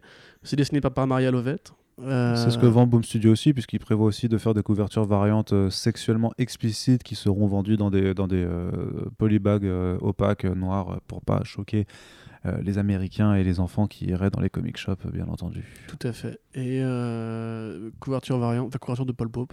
Donc c'est toujours une bonne nouvelle. Paul Oui. C'est un, génie. Et personnellement, oui, justement, bah, maintenant que Azzarello a l'air d'avoir découvert qu'il avait un, truc entre les jambes et que ça l'inspire apparemment à écrire des histoires, bah, je suis en fait, je suis intrigué parce que c'est vrai que dans ces bouquins, il y a toujours un peu euh, bah, un sous-texte, on va dire, bah, comme tous les auteurs, ce sont la plupart des auteurs masculins en général, quand ils écrivent des personnages féminins, il y a quand même toujours des idées un peu là-dedans. Mais c'est vrai que les œuvres d'Azzarello, c'est relativement calme, tu vois, c'est sage. Du coup, je suis quand même assez curieux de voir euh, comment il va se démerder avec ça. Euh, et surtout, est-ce que ce sera pas juste de la gratuité à la con ou, Mm. ou en mode regardez, euh, ah, mon dieu, j'ai fait une meuf à poil euh, qui se met des doigts, tu vois, enfin ouais, super. Mais est-ce que tu racontes un truc derrière? Ça peut être intéressant. Et je confirme que, euh, pendant qu'Arnaud fait des gestes obscènes, je confirme que il est bien marié avec, euh, avec Jill Thompson. Ah, cool, je savais Voilà. pas. Ah, c'est c'est Il fort vit à. Chicago. D'accord, c'est très bien. Voilà. Beaucoup de cul dans les comics euh, en ce moment. Bah écoute, Sexe, est-ce que est-ce qu'on va se plaindre? Bad dick. Est-ce qu'on va se plaindre? Ah, moi, le. Non, Non. toujours plus de bites. Toujours plus de sexe, il en faut. Faites l'amour, pas la guerre, comme le disait un grand philosophe sur Skyblog. Ensuite, euh, une dernière petite news comics. Et euh, là, on parle d'Indien un petit peu depuis, depuis, depuis euh, quelques minutes. Donc, on va retourner du côté du bon gros big mainstream oh yeah. avec des frites et des potatoes. Ah oui, le stack fruit. Et cet éternel regard vers le passé que Marvel nous, nous offre en cette, cette année 2019. Alors, soyons, soyons clairs, hein, le costume noir de Spider-Man n'a pas été revu tant de fois que ça depuis son apparition dans le premier Secret Wars. Malgré tout, donc, il y a une série Symbiote, Symbiote Spider-Man. Ouais, je voulais faire la blague sur Venom, c'est le Symbiote. Mbayori. Sachant qu'ils ont dû tout redoubler en post euh, Ouais, bien sûr. Pour, Bah. pour dire Symbiote. Mais... Mais le pire, c'est t'imagines Tom Hardy qui se redouble parce que tu sais qu'il a tous ses grognements et tous ces petits Ouais, cris ouais, bizarres. ouais. Moi, j'aimerais trop la vidéo de, de Tom Hardy dans le studio qui fait ses petits cris. Genre... Ah non, quel enfer, quel enfer. Donc euh, Symbiote Spider-Man, le retour du costume. Donc c'est vraiment c'est le costume noir, c'est euh, Peter Parker avec le costume noir quand euh, bah, ce costume lui conférait plus de force, plus d'agilité Mm. et le faisait faire des mouvements stylés en film euh, dans la rue, c'est avec une petite Ouais, mèche et tout. Bien sûr. Je ne sais pas s'ils feront une référence là-dedans, ça pourrait être rigolo. Petite danse stylée. Alors est-ce que c'est plutôt clin d'œil sympa ou est-ce que putain quand même, est-ce qu'ils sont vraiment pas en train de se regarder, tu sais, dans, dans leurs trucs qui ont le mieux marché, ils veulent absolument redonner ça aux, aux lecteurs nostalgiques euh, qui seront ceux qui achèteront ça?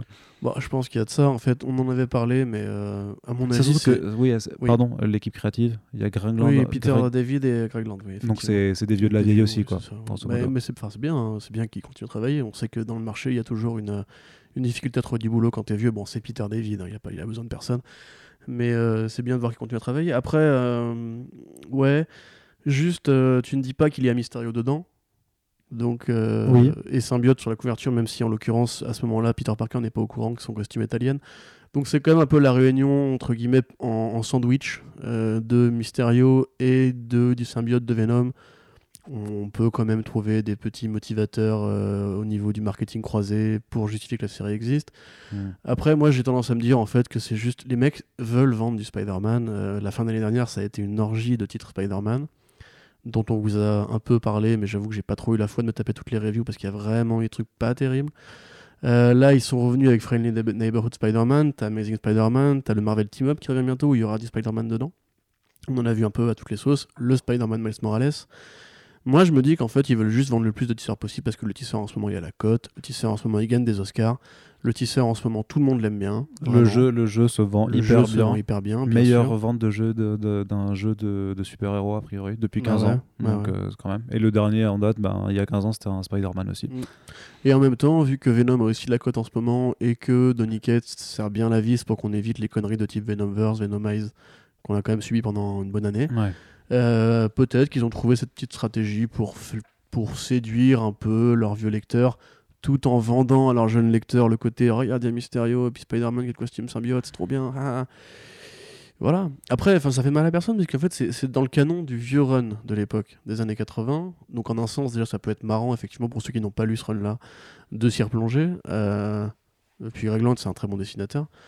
Bon, écoute, franchement, moi, je trouve que ça fait, ça fait de mal à personne. Pour le coup, c'est gratos et on peut se dire. euh, Bah, à voir s'ils obligent les, les, pardon, les revendeurs à en commander des centaines parce Ouais. qu'il y aura les variantes. euh, c'est une mini en 5, tu vois, c'est Oui. c'est tranquille.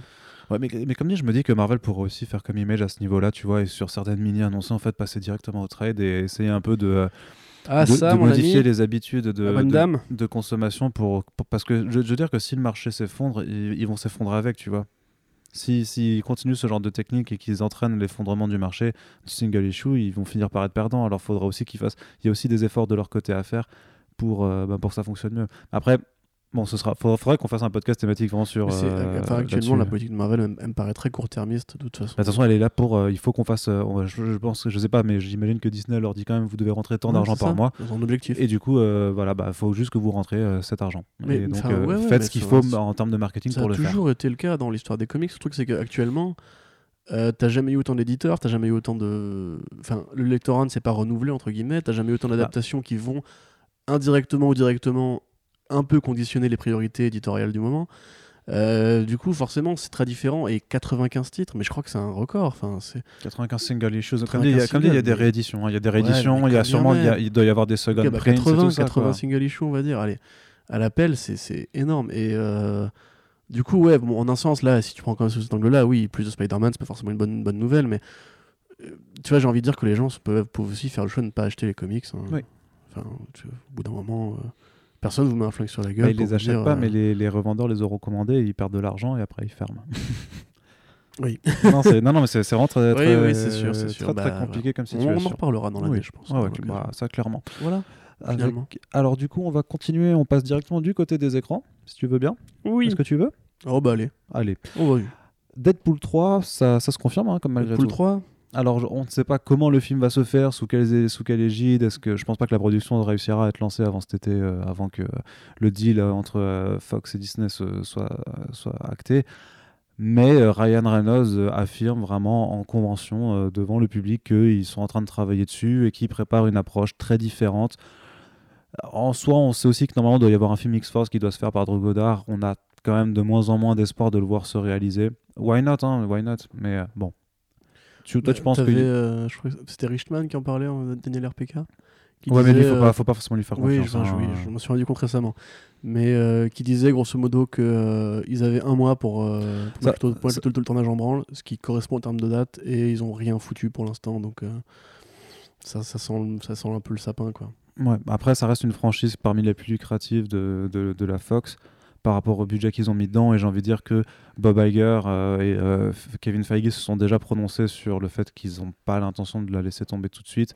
Par contre, forcément, quand tu as Ryan Reynolds qui dit, par contre, pour le troisième opus, ça va être quelque chose de très différent, tu, tu dis que laisser Once Upon a Deadpool et essayer de faire un Deadpool PG-13, Mais ouais, il y a bah, c'est peut-être moyen que, dit à ce- l'époque, que hein. c'est vrai, c'est vrai, je, je- je te reconnais. Bah après, moi, je suis toujours persuadé quelque part que derrière Once Upon a Deadpool, l'initiative pour le cancer, la lutte contre le cancer, j'ai envie de croire qu'elle est, qu'elle a, est primée- enfin, qu'elle a primé là-dessus parce que Reynolds le dit aussi en interview, il a dit moi je veux bien faire un Deadpool PG-13 mais par contre il disait par contre il y a deux conditions. C'est d'une part que ce soit fait avec euh, une portée caritative dans le délire pour pas que ce soit juste pour, pour le fric parce qu'en même temps il a rapporté 6 millions aux États-Unis donc c'est pas non plus euh, énorme par rapport à tout le box-office qu'il a fait. Et de deux il disait et de deux je veux qu'il y ait euh, Fred Savage dedans parce que voilà et, et donc euh, par contre On tu vois tu, tu c'est une idée qu'il a, qu'il a piqué à quelqu'un quand même. Mais... euh, mais par contre, tu vois vraiment que, bah, que la Fox le sort en Chine maintenant. Du coup, ils ont réussi avec ce montage à, à pouvoir le diffuser en Chine parce que sinon, c'était pas possible. Donc, clairement, tu dis, putain, le, le- le- un peu une sorte de test marketing pour voir si ça fonctionne ou pas. Et effectivement, embrayer sur l'avenir de la franchise par après. En tout cas, c'est, je sais pas si c'est surprenant. Enfin, c'est pas tant surprenant que ça. C'est plutôt rassurant, du coup, pour les fans de Deadpool, en tout cas de cette version de Deadpool par Reynolds, qui a quand même ses, ses bons côtés. Et je me dis quelque part que avec cette histoire de rachat Disney Fox, ils sont pas trop bridés, en tout cas sur les dialogues. Il y a moyen compliqué de, de, de hein. vanner, de, de, de méta-vanner de façon assez furieuse, mais euh, je sais pas s'ils oseront le faire. de métavaner, c'est une chose. Bah, en fait, depuis qu'on fait les podcasts euh, Fresh Start, j'ai l'impression de passer pour un, un gros sociopathe euh, qui déteste tout. Mais, euh, mais honnêtement, moi j'aime bien la violence. Tu moi vois, aussi, genre, ça, aussi, ça, j'aime ça me ferait chier, quoi. Je- J'en ai marre d'avoir déjà. On a déjà parlé, mais Deadpool, pour moi, c'est un- l'un des rares films qui est légitime à essayer de te faire rire. Contrairement à beaucoup de films Marvel Studios qui mettent de la comédie là où elle n'est pas forcément utile, comme les films Thor, tu vois, même si j'aime bien Ragnarok. En l'occurrence, si, si t'es un gros fan des films Thor et de leur aspect épique, héroïque et compagnie, t'es quand même un peu, un peu lésé. Parce qu'ils prennent pas, ils prennent pas ça au sérieux, eux. Mm. Deadpool, en l'occurrence, moi, ça devrait être la, la vraie bonne comédie entre potes, limite ouais, pour grands enfants, euh, qu'on est un peu tous, tu vois. Et j'ai pas envie que ça devienne un film Disney, quoi. Enfin, c'est stupide parce que ça, ça va arriver, mais euh, j'aurais préféré, si tu veux, justement, il s'arrête sur un bon Deadpool 2. Moi, je trouve que c'est un bon film, il passe bien. En plus, il y a trois versions maintenant du film qui existent, là, la, la normale, la Super Duper et la, la version Noël. Tu vois, genre, en limite, on, on l'a on l'a rentabilisé à fond, sinon maintenant il est exploité à fond, on est content et tout. Après, ça- qu'est-ce qu'il entend par très différent, tu vois? C'est Est-ce que vraiment, genre, c'est une façon de dire qui va être intégrée dans, dans l'ensemble général de Marvel Studios? Est-ce qu'ils vont faire un reboot, mais ce sera toujours Reynolds ou pas? Est-ce qu'ils vont juste prendre euh, le personnage et le mettre dans les nouveaux X-Men qui, vont- qui sont en train de créer, a priori? Hmm. Il y a plein de possibilités, mais honnêtement, en fait, je... moi j'aurais bien aimé juste qu'ils fassent le film qu'on- qu'ils avaient promis de faire, quoi. Euh, alors, à la question du coup, est-ce que Disney les laisserait faire euh, Disney d'expérience n'a pas envie. Enfin, c'est le sang et les vannes de bite. euh, enfin, regarde James Gunn, quoi. C'est un cas différent, mais tu vois, enfin. Moi, honnêtement, j'arrive pas à imaginer ce destin-là, et c'est un des problèmes du rachat de la Fox par Disney, entre autres milliers de problèmes que ça a créé. Mais Il me semble que Walt Disney produit quand même des films, enfin sous d'autres, euh, avec d'autres studios, Oui, bien euh, sûr. qui qui sont pas. euh, enfin, Bien sûr, bien sûr, mais là c'est les films de super-héros et c'est Marvel. Oui, tu pardon. vois, donc c'est la marque Marvel interne. Ils n'ont pas intérêt à fissurer leur univers partagé en en créant un deuxième à part qui pourrait évoluer dans son coin, tu vois. ouais. Euh, mais c'est ce que disait aussi Ridley Scott par rapport au film Alien. Il avait dit euh, Ah, la fois que c'était racheté, bon bah les gars, vous pouvez dire adieu à Alien parce que Disney fera jamais de film Alien. Euh, c'est pas possible. Euh, est-ce qu'il a tort? Est-ce qu'il a raison? C'est Ridley Scott. Il dit énormément de conneries à la minute. Bah, hein, c'est on pas tort parce que du mais- coup c'est dans l'univers d'Alien donc il n'y a pas de super-héros. Donc il a pas, il a, il a pas tort, ça c'est sûr. C'est, euh, je t'ai Oui, je sais, il y a un, un commentateur qui Euh, disait Thor is the new pitch. Ouais, c'est ça, ouais. Et Bah, effectivement, je sens que celle-là va durer un petit peu longtemps aussi. non, mais du coup, ouais, bah écoute, au moins, au moins il va se faire. Et s'il se fait avec Ryan, Ryan Reynolds, c'est cool parce que c'est vraiment son projet. À tel point d'ailleurs qu'il a réussi, qu'il a fait virer un premier, premier réalisateur et qu'il a piqué l'idée à un fan, mais bref. C'est son projet À notre projet Ça va. tu aurais pu enchaîner là, du coup Non, bah non, je, euh, je, vous- je vous laissais. Non, non, c'est fini, Je voulais laisser ce petit terminé. blanc, Oui. c'était c'était assez C'était délicieux. assez, oui, c'était assez Après génial. avoir niqué les oreilles des auditeurs, ça fait toujours plaisir. Ouais. Continuons Hashtag Macron d'émission, du coup. Ah bah ouais, ouais, bah là plutôt deux fois qu'une quoi, clairement. Fait, voilà. Bah, on peut même dire, est-ce qu'on peut, est-ce qu'on peut s'autoriser de dire en podcast, attention, dissidence totale, Macron enculé. hein. Waouh Oh Art T'es Zemmour. vraiment un gueudin Ouais, complètement. Moi je dirais juste euh, sac à merde. Ouais. Parce que voilà. Et encore, c'est pas forcément respectueux pour la merde, mais bon, on n'est pas là pour faire de la politique. De toute façon, on veut euh, déjà Je baisse que des mères comme Macron. parce que déjà qu'on a de la politique dans nos comics. C'est qu'il plus. il a fait censurer un morceau de Kalash. Oui. Criminel. Incroyable. Regardez, regardez Cougar euh, Gang sur Google, les gars. Vous allez voir, c'est merveilleux. Parce que déjà qu'on a de la politique dans nos comics, et en plus on en a dans nos podcasts, euh, où va le monde Mais on a des putains de SJW, mec. Faut qu'on Ouais, assume maintenant. C'est. Complètement. Euh, non, fini. mais du coup, par contre, parlons plutôt sérieusement d'un nouveau reboot de Ah. Tortue Mais du Ninja. coup, oui. Euh, oui. Plutôt oui, mais plutôt non, parce que ça reste la même boîte de production, ça reste Dune Platinum, donc c'est-à-dire que techniquement, il y a les mêmes Platinum noms de, de Michael Bay qui sont pas très loin derrière, tu sais, comme des, comme des, comme des charognards, comme ça, en train de faire Je suis un Qui mine grave bien le charognard. Ouais, t'as vu ça C'est deux trucs de ouf. J'ai une formation vautour. Ah bah je suis pas étonné. Euh, donc oui. Euh, bah écoute, moi les Platinum Dune c'est aussi eux qui ont fait euh, Quiet Place. Mais c'est pas pareil, ça n'a rien à voir. Bah euh, Ça, reste ceux qui ont fait les deux Oui. derniers de- de- de Tortue Ninja, si tu veux un truc. ouais mais enfin s'ils font un reboot c'est qu'ils ont compris. Tu vois sinon ils auraient fait une suite. Bah je sais pas, je- je- de ça, rester- ça, c'est pas Moi j'ai dit alors. 2019 je freine le sel. Non, non, vois, oui, oui, pour des sûr. raisons de tension. euh, Bah, tout à fait. Mais tu vois, Mais, mais ce que non, non, mais ce que je veux j'ai dire, envie, j'ai- j'ai envie de, tu vois, on, a- on sait rien pour l'instant. mais c'est Ça mais peut être bien, tu vois. c'est- c'est- une c'est un, possibilité. c'est un statement qui est plutôt intéressant. Je pense qu'on fait, on fait un quote. Tu fais s'ils font un reboot, c'est qu'ils ont compris. Et on, après, on applique, tu sais, à, différents studios. Par exemple, on va faire, euh, tu vois, on pourrait parler de Ghostbusters, par exemple. Tu vois, s'ils font un reboot, qu'est-ce qu'ils ont compris? Si Warner mais fait un reboot, est-ce qu'ils ont compris Il y a une différence entre un, entre un non, non, reboot mais 30 ans après et un sais, reboot à je- 3 ans, à 3 ans je, après. quoi. je taquine, hein, bien entendu. Regarde, tu prends, tu prends l'univers d'essai. Ils Après Justice pas- League, ils ont compris. Ils ont- ouais, mais ils ont pas rebooté non plus. Pas complètement. Ah, Batman, a priori, le projet va. Ouais, on sait qu'on reparle de. Ben Affleck Non, non, Non, non, on attend. Ben. Affleck, Tu sais, quand c'est- même. tu sais, c'est comme pour Brian Singer. Maintenant que tu as le gros truc qui Ouais. explose encore plus machin, et ben quand tu auras le gros papier pour Ben Affleck qui dira bon, bah, en fait, il est out, là on pourra dire, tu vois, les gars, on s'est retenu, tu vois, on, va, on, s'est retenu parce que la présomption d'innocence où euh, il- Ouais, il, a dit en convention qu'il restait Batman, voilà, on pourra faire un petit article euh, sympathique. Ou le, en, en mode passif-agressif, sous-entendu, niquez vos mamans, tu vois. Puis, euh, Tout à fait. Tout sympa. Tout Mais j'ai commencé à, à screener les commentaires des mecs qui nous disaient à l'époque euh, niquez-vous, il n'y a pas d'infos, etc. Ouais. Et euh, je, voilà, on vous voit. Euh, du coup, pour revenir sur le sujet, dont nous nous sommes euh, habilement euh, éloignés. Donc oui, Tortue Ninja, bah écoute, que dire, tant mieux. Le premier film avait des bons moments, mais c'était quand même très très dur. Très très Michael Bay. Très très très pas trop respectueux de ce que sont les Tortues Ninja à la base. Je sais que beaucoup de gens, en fait, il y, a le débat, c'est genre, mais les Tortues Ninja, ça a jamais été plus que ça, tu vois, entre guillemets. C'est euh, le mieux qu'on puisse avoir les Tortues Ninja, tu vois. Et quand tu regardes le premier film, tu te dis qu'effectivement, il y a des moments cons, mais c'est quand même très différent. Le premier film, t'as les, la scène euh, à Northampton, tu vois, qui est quand même assez sérieuse. Le combat contre Shredder, qui est quand même assez génial. Ça n'a rien à voir. C'est tra- un Transformer Shredder dans le, la, saga, Tran- la nouvelle saga Tortue Ninja. Oui. Et le 2 était particulièrement vulgaire, particulièrement con, particulièrement insultant. Tu sais, il y avait des, vraiment des blagues Michael Bay dedans, tu vois, sur Harry Potter ou quoi.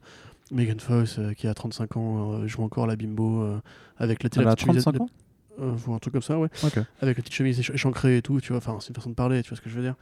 Mais grosso modo, ouais, c'était très Michael Bay et c'est pas du tout un compliment. euh. moi, j'aimerais bien que Michael Bay, en fait, arrête de faire des conneries comme ça et commence un peu à reprendre le cinéma au sérieux. Ou alors, s'il fait du cinéma qui se prend pas au sérieux, qu'il le fasse volontairement et pas qu'il fasse des grosses séries B de merde qui insultent son public parce que c'est vraiment devenu un réflexe débile chez lui. Euh, Il y avait Stephen Amell dans euh, Tortue Ninja 2, d'ailleurs. Hmm. Tu te rappelles? Non. C'est vrai? Tu l'as vu ce film au moins ou- Non. C'est vrai?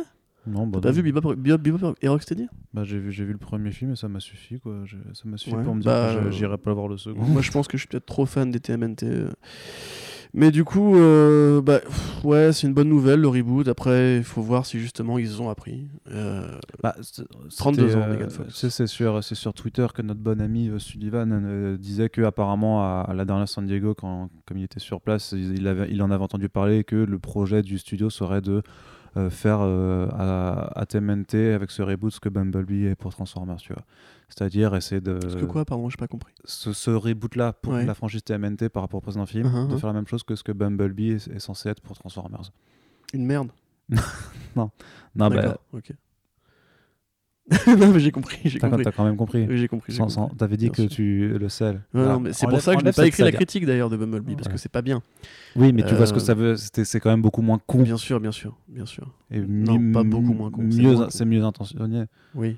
Mieux intentionné. Il y a. C'est ça. Mais c'est- ouais, bon, enfin, c'est un gros dossier. Mais ouais, je comprends bien ce que tu veux dire. Bah, pourquoi pas, du coup? Oui, Un truc plus intimiste, plus, plus proche des personnages? bah plus proche des comics, je sais pas. Enfin, Ouais. t'as quand même notamment Bah bah, ouais, ça, un- la, la série ADW, il y a quand même des très Mais bons ouais, arcs qui étaient déjà sortis à l'époque du premier film en plus. Mm. Pourquoi ils n'ont pas été cherchés là-dedans? C'est ouf. Et puis des tortues qui ont, qui ont moins des gueules de Shrek aussi, si possible. non, mais franchement, la, la techno de mocap était, était marrante, hein, mais euh, ils avaient une sale gueule ces tortues. hein. Mm. Moi, je les croise dans la rue, j'ai peur. Ouais. Alors que les vrais tortues ninja, je les croise dans la rue, bah, on va bouffer des pizzas ensemble, mon gars. Et ouais, faire du rap et des pizzas. Et du skate. Et yes, mon gars. Non, bah c'est cool. Écoute, espérons que. On sait rien pour l'instant, de toute façon. Non, oui, c'est restons, vraiment, restons, voilà. restons optimistes. Restons optimistes parce que c'est l'optimisme qui, qui nous fera euh, aller de l'avant. Mm. Projet Et voilà. Et Tu te lances dans la politique, toi aussi? Ouais, carrément. Ok. Donc, euh, je sais pas encore quel sera le nom de mon parti. Bah, la mais... Kikousphère. La Kikousphère. ouais, pourquoi pas, écoute. Franchement, je, je sais- fatiguée, non, mais- mais, non, mais j'essaie de me représenter ce que ça pourrait être et il y a rien de glorieux qui me vient à l'esprit. Donc, euh. Bref, on continue avec l'instant trailer puisqu'il y a toujours plein de bandes annonces qui nous euh, tombent dessus puisque les adaptations de comics sont toujours aussi nombreuses. Et donc, on commence avec ce qui a l'air le plus stylé cette année, franchement, parmi les trois qu'on qu'on va détailler aujourd'hui, c'est Happy. Donc, Ouais, euh, ouais, mais la- en fait, là, c'est moi qui ai parlé depuis tout à l'heure, donc tu vas parler un peu. Non, Si non, j'ai pas envie. T'es relou, putain. Non, mais les, gens aiment t'écouter parce qu'ils savent Mais que c'est non, c'est toi pas vrai, le, même moi, j'aime pas le m'écouter. puits de connaissances, D'accord, l'infusion de savoir. Bien, Happy, c'est pas un comics des grandes Non, non, non, c'est pas ça, c'est pas ça. En fait, Happy, du coup, c'est l'adaptation en série du clip Ah. de Pharrell Williams. Ah, bah oui, I'm happy. ah là là. Voilà. Est-ce que t'es nul ce Est-ce morceau que, est-ce que je m'excuse de cette blague ou pas? Vous pouvez voter en envoyant des SMS oui, non au 3615. Ce n'est que facturé 50 centimes. Il y avait pire à faire avec comme blague. C'est vrai. Franchement, ça va. Mais du coup, donc Happy saison 2, qui est un projet un très très très intéressant. Donc c'est effectivement toujours la suite de l'adaptation du ben, de la mini-série en 4 numéro de Grant Morrison, dessinée par Derek Robertson, c'est ça? Non. Continue, continue. Si Non, c'est bon. Continue, continue. Oui, c'est ça. ouais. Oui, c'est ça. Et ce qui est vachement intéressant, donc, c'est que la première saison adaptait grosso modo ben, cette mini-série. Et donc là, Grant Morrison est toujours aux commandes du scénario, il est producteur et il écrit l'histoire. Et euh, par contre, ben, l'idée là, c'est de, de s'affranchir complètement des comic books, puisqu'il n'y a pas euh, de, de deuxième arc, de deuxième TPB. Mais par contre, l'idée, c'est toujours de reprendre le personnage de Nick Sachs, inter- interprété par le furieux euh, Mélanie, Christopher Christopher, Meloni. Accompagné de Happy, la petite licorne bleue qui vole imaginaire, qui est doublée par euh, Patton Oswalt Oswalt. Bien, qui, est assez, et qui est ouais. assez délicieuse. Et donc là, si le procès, on reste toujours dans une thématique grosso modo où euh, Nick Sachs va être aidé de Happy pour, euh, en, en gros, euh, buter des types euh, impliqués dans des réseaux de pédophiles, grosso modo. Sauf que là où la première saison avait une, une orientation plus euh, euh, aux alentours de Noël, puisque c'était ça avait commencé sa diffusion en décembre 2017, Comme le comics. voilà, comme le comics. Euh, là, en fait, ça va commencer donc au printemps prochain. Euh, et du coup, la, la thématique, c'est des, c'est des, des pédophiles qui veulent euh, se réapproprier Pâques. Ils veulent make Eastern euh, great again. ouais. Donc ça a l'air complètement taré. Alors, à voir si on aime ou pas, si on accroche au délire, mais moi je trouve que c'est vraiment hyper, intéressant de voir Grant Morrison du coup étendre son univers dans un autre format parce que tu as vraiment un développement transmédia d'une- d'une d'un- d'un- d'une même œuvre et je trouve que ça peut être hyper intéressant. Et puis c'est quand même la série où tu, tu retrouves donc certaines têtes bien connues, notamment au niveau des, au niveau des méchants. Avec des personnages qui étaient, qui étaient déjà apparus euh, en premier lieu et qui, qui, et qui vont faire leur retour. Et effectivement, visuellement, dans les idées, dans, dans l'irrévé- dans l'irrévérence, dans, euh, dans le gore, le, le déjanté, ça a l'air toujours aussi fou.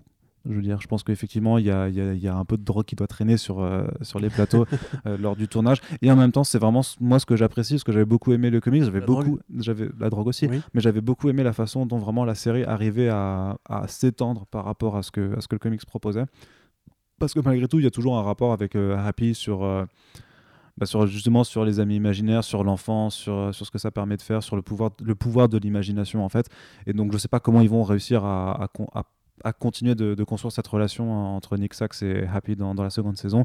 Mais en tout cas, le trailer est taré. Euh, je pense que ça va être, ça reste vraiment une très très bonne surprise de sci-fi qui s'est vraiment je je vais pas encore dire imposé, mais qui crée vraiment la surprise sur certaines séries euh, dans, dans ses propositions d'adaptation de comics. Donc il y a euh, Happy d'un côté et Deadly Class, dont on vous reparlera très prochainement dans un podcast dédié.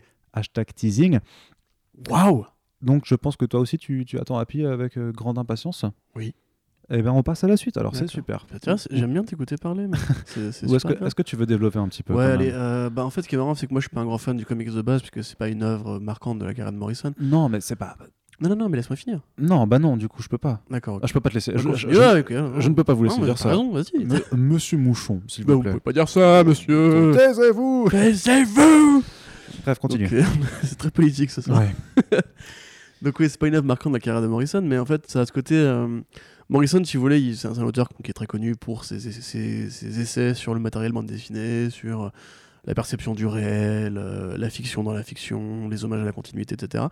Mais c'est aussi un mec qui peut très bien se mettre à écrire des comics beaucoup plus normaux, entre guillemets, beaucoup plus, même, j'ai envie de dire, hollywoodien, dans le sens. C'est ce qu'il a fait avec, Vina- avec Vi- Vimana Rama, c'est ce qu'il a fait avec Joe the Barbarian, c'est ce qu'il a fait avec... Et Joe the Barbarian, pareil, d'ailleurs, est vachement dans l'idée des amis imaginaires et tout. Euh, et évidemment avec euh, du coup Happy, donc, euh, qui était une sorte de récit un peu à la Max Payne, euh, très inspiré par le, les, ces histoires de flics désabusés des années 90, mais pas forcément très souriant. Non. C'était un peu un John McClane très très gritty.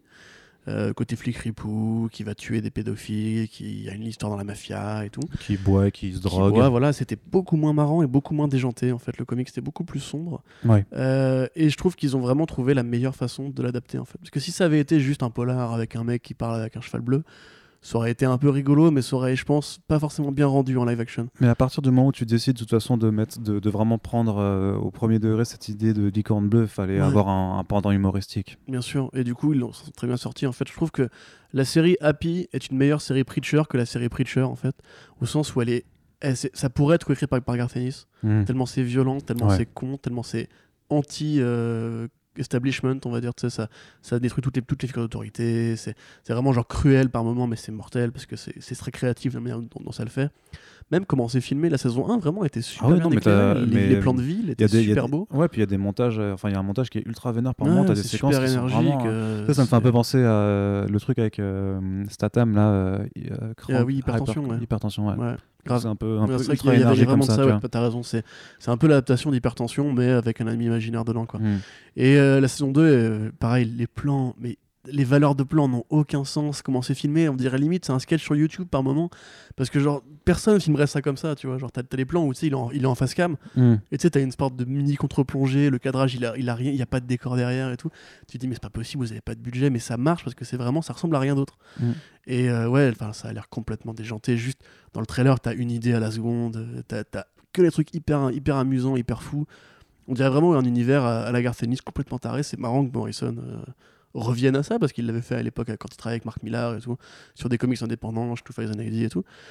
Et ouais, franchement, je, je suis super bouillant. euh, une des grosses attentes de l'année avec Watchmen et Deadly Class et évidemment euh, Umbrella Academy. Umbrella Academy, merci. Et, ouais. Et c'est vraiment super cool de voir que ça continue. Euh, je- Morrison disait qu'il avait, il, il- il avait des plans lui pour une- jusqu'à jusqu'à une saison 4. Espérons que ça reste euh, toujours aussi intéressant. Yes.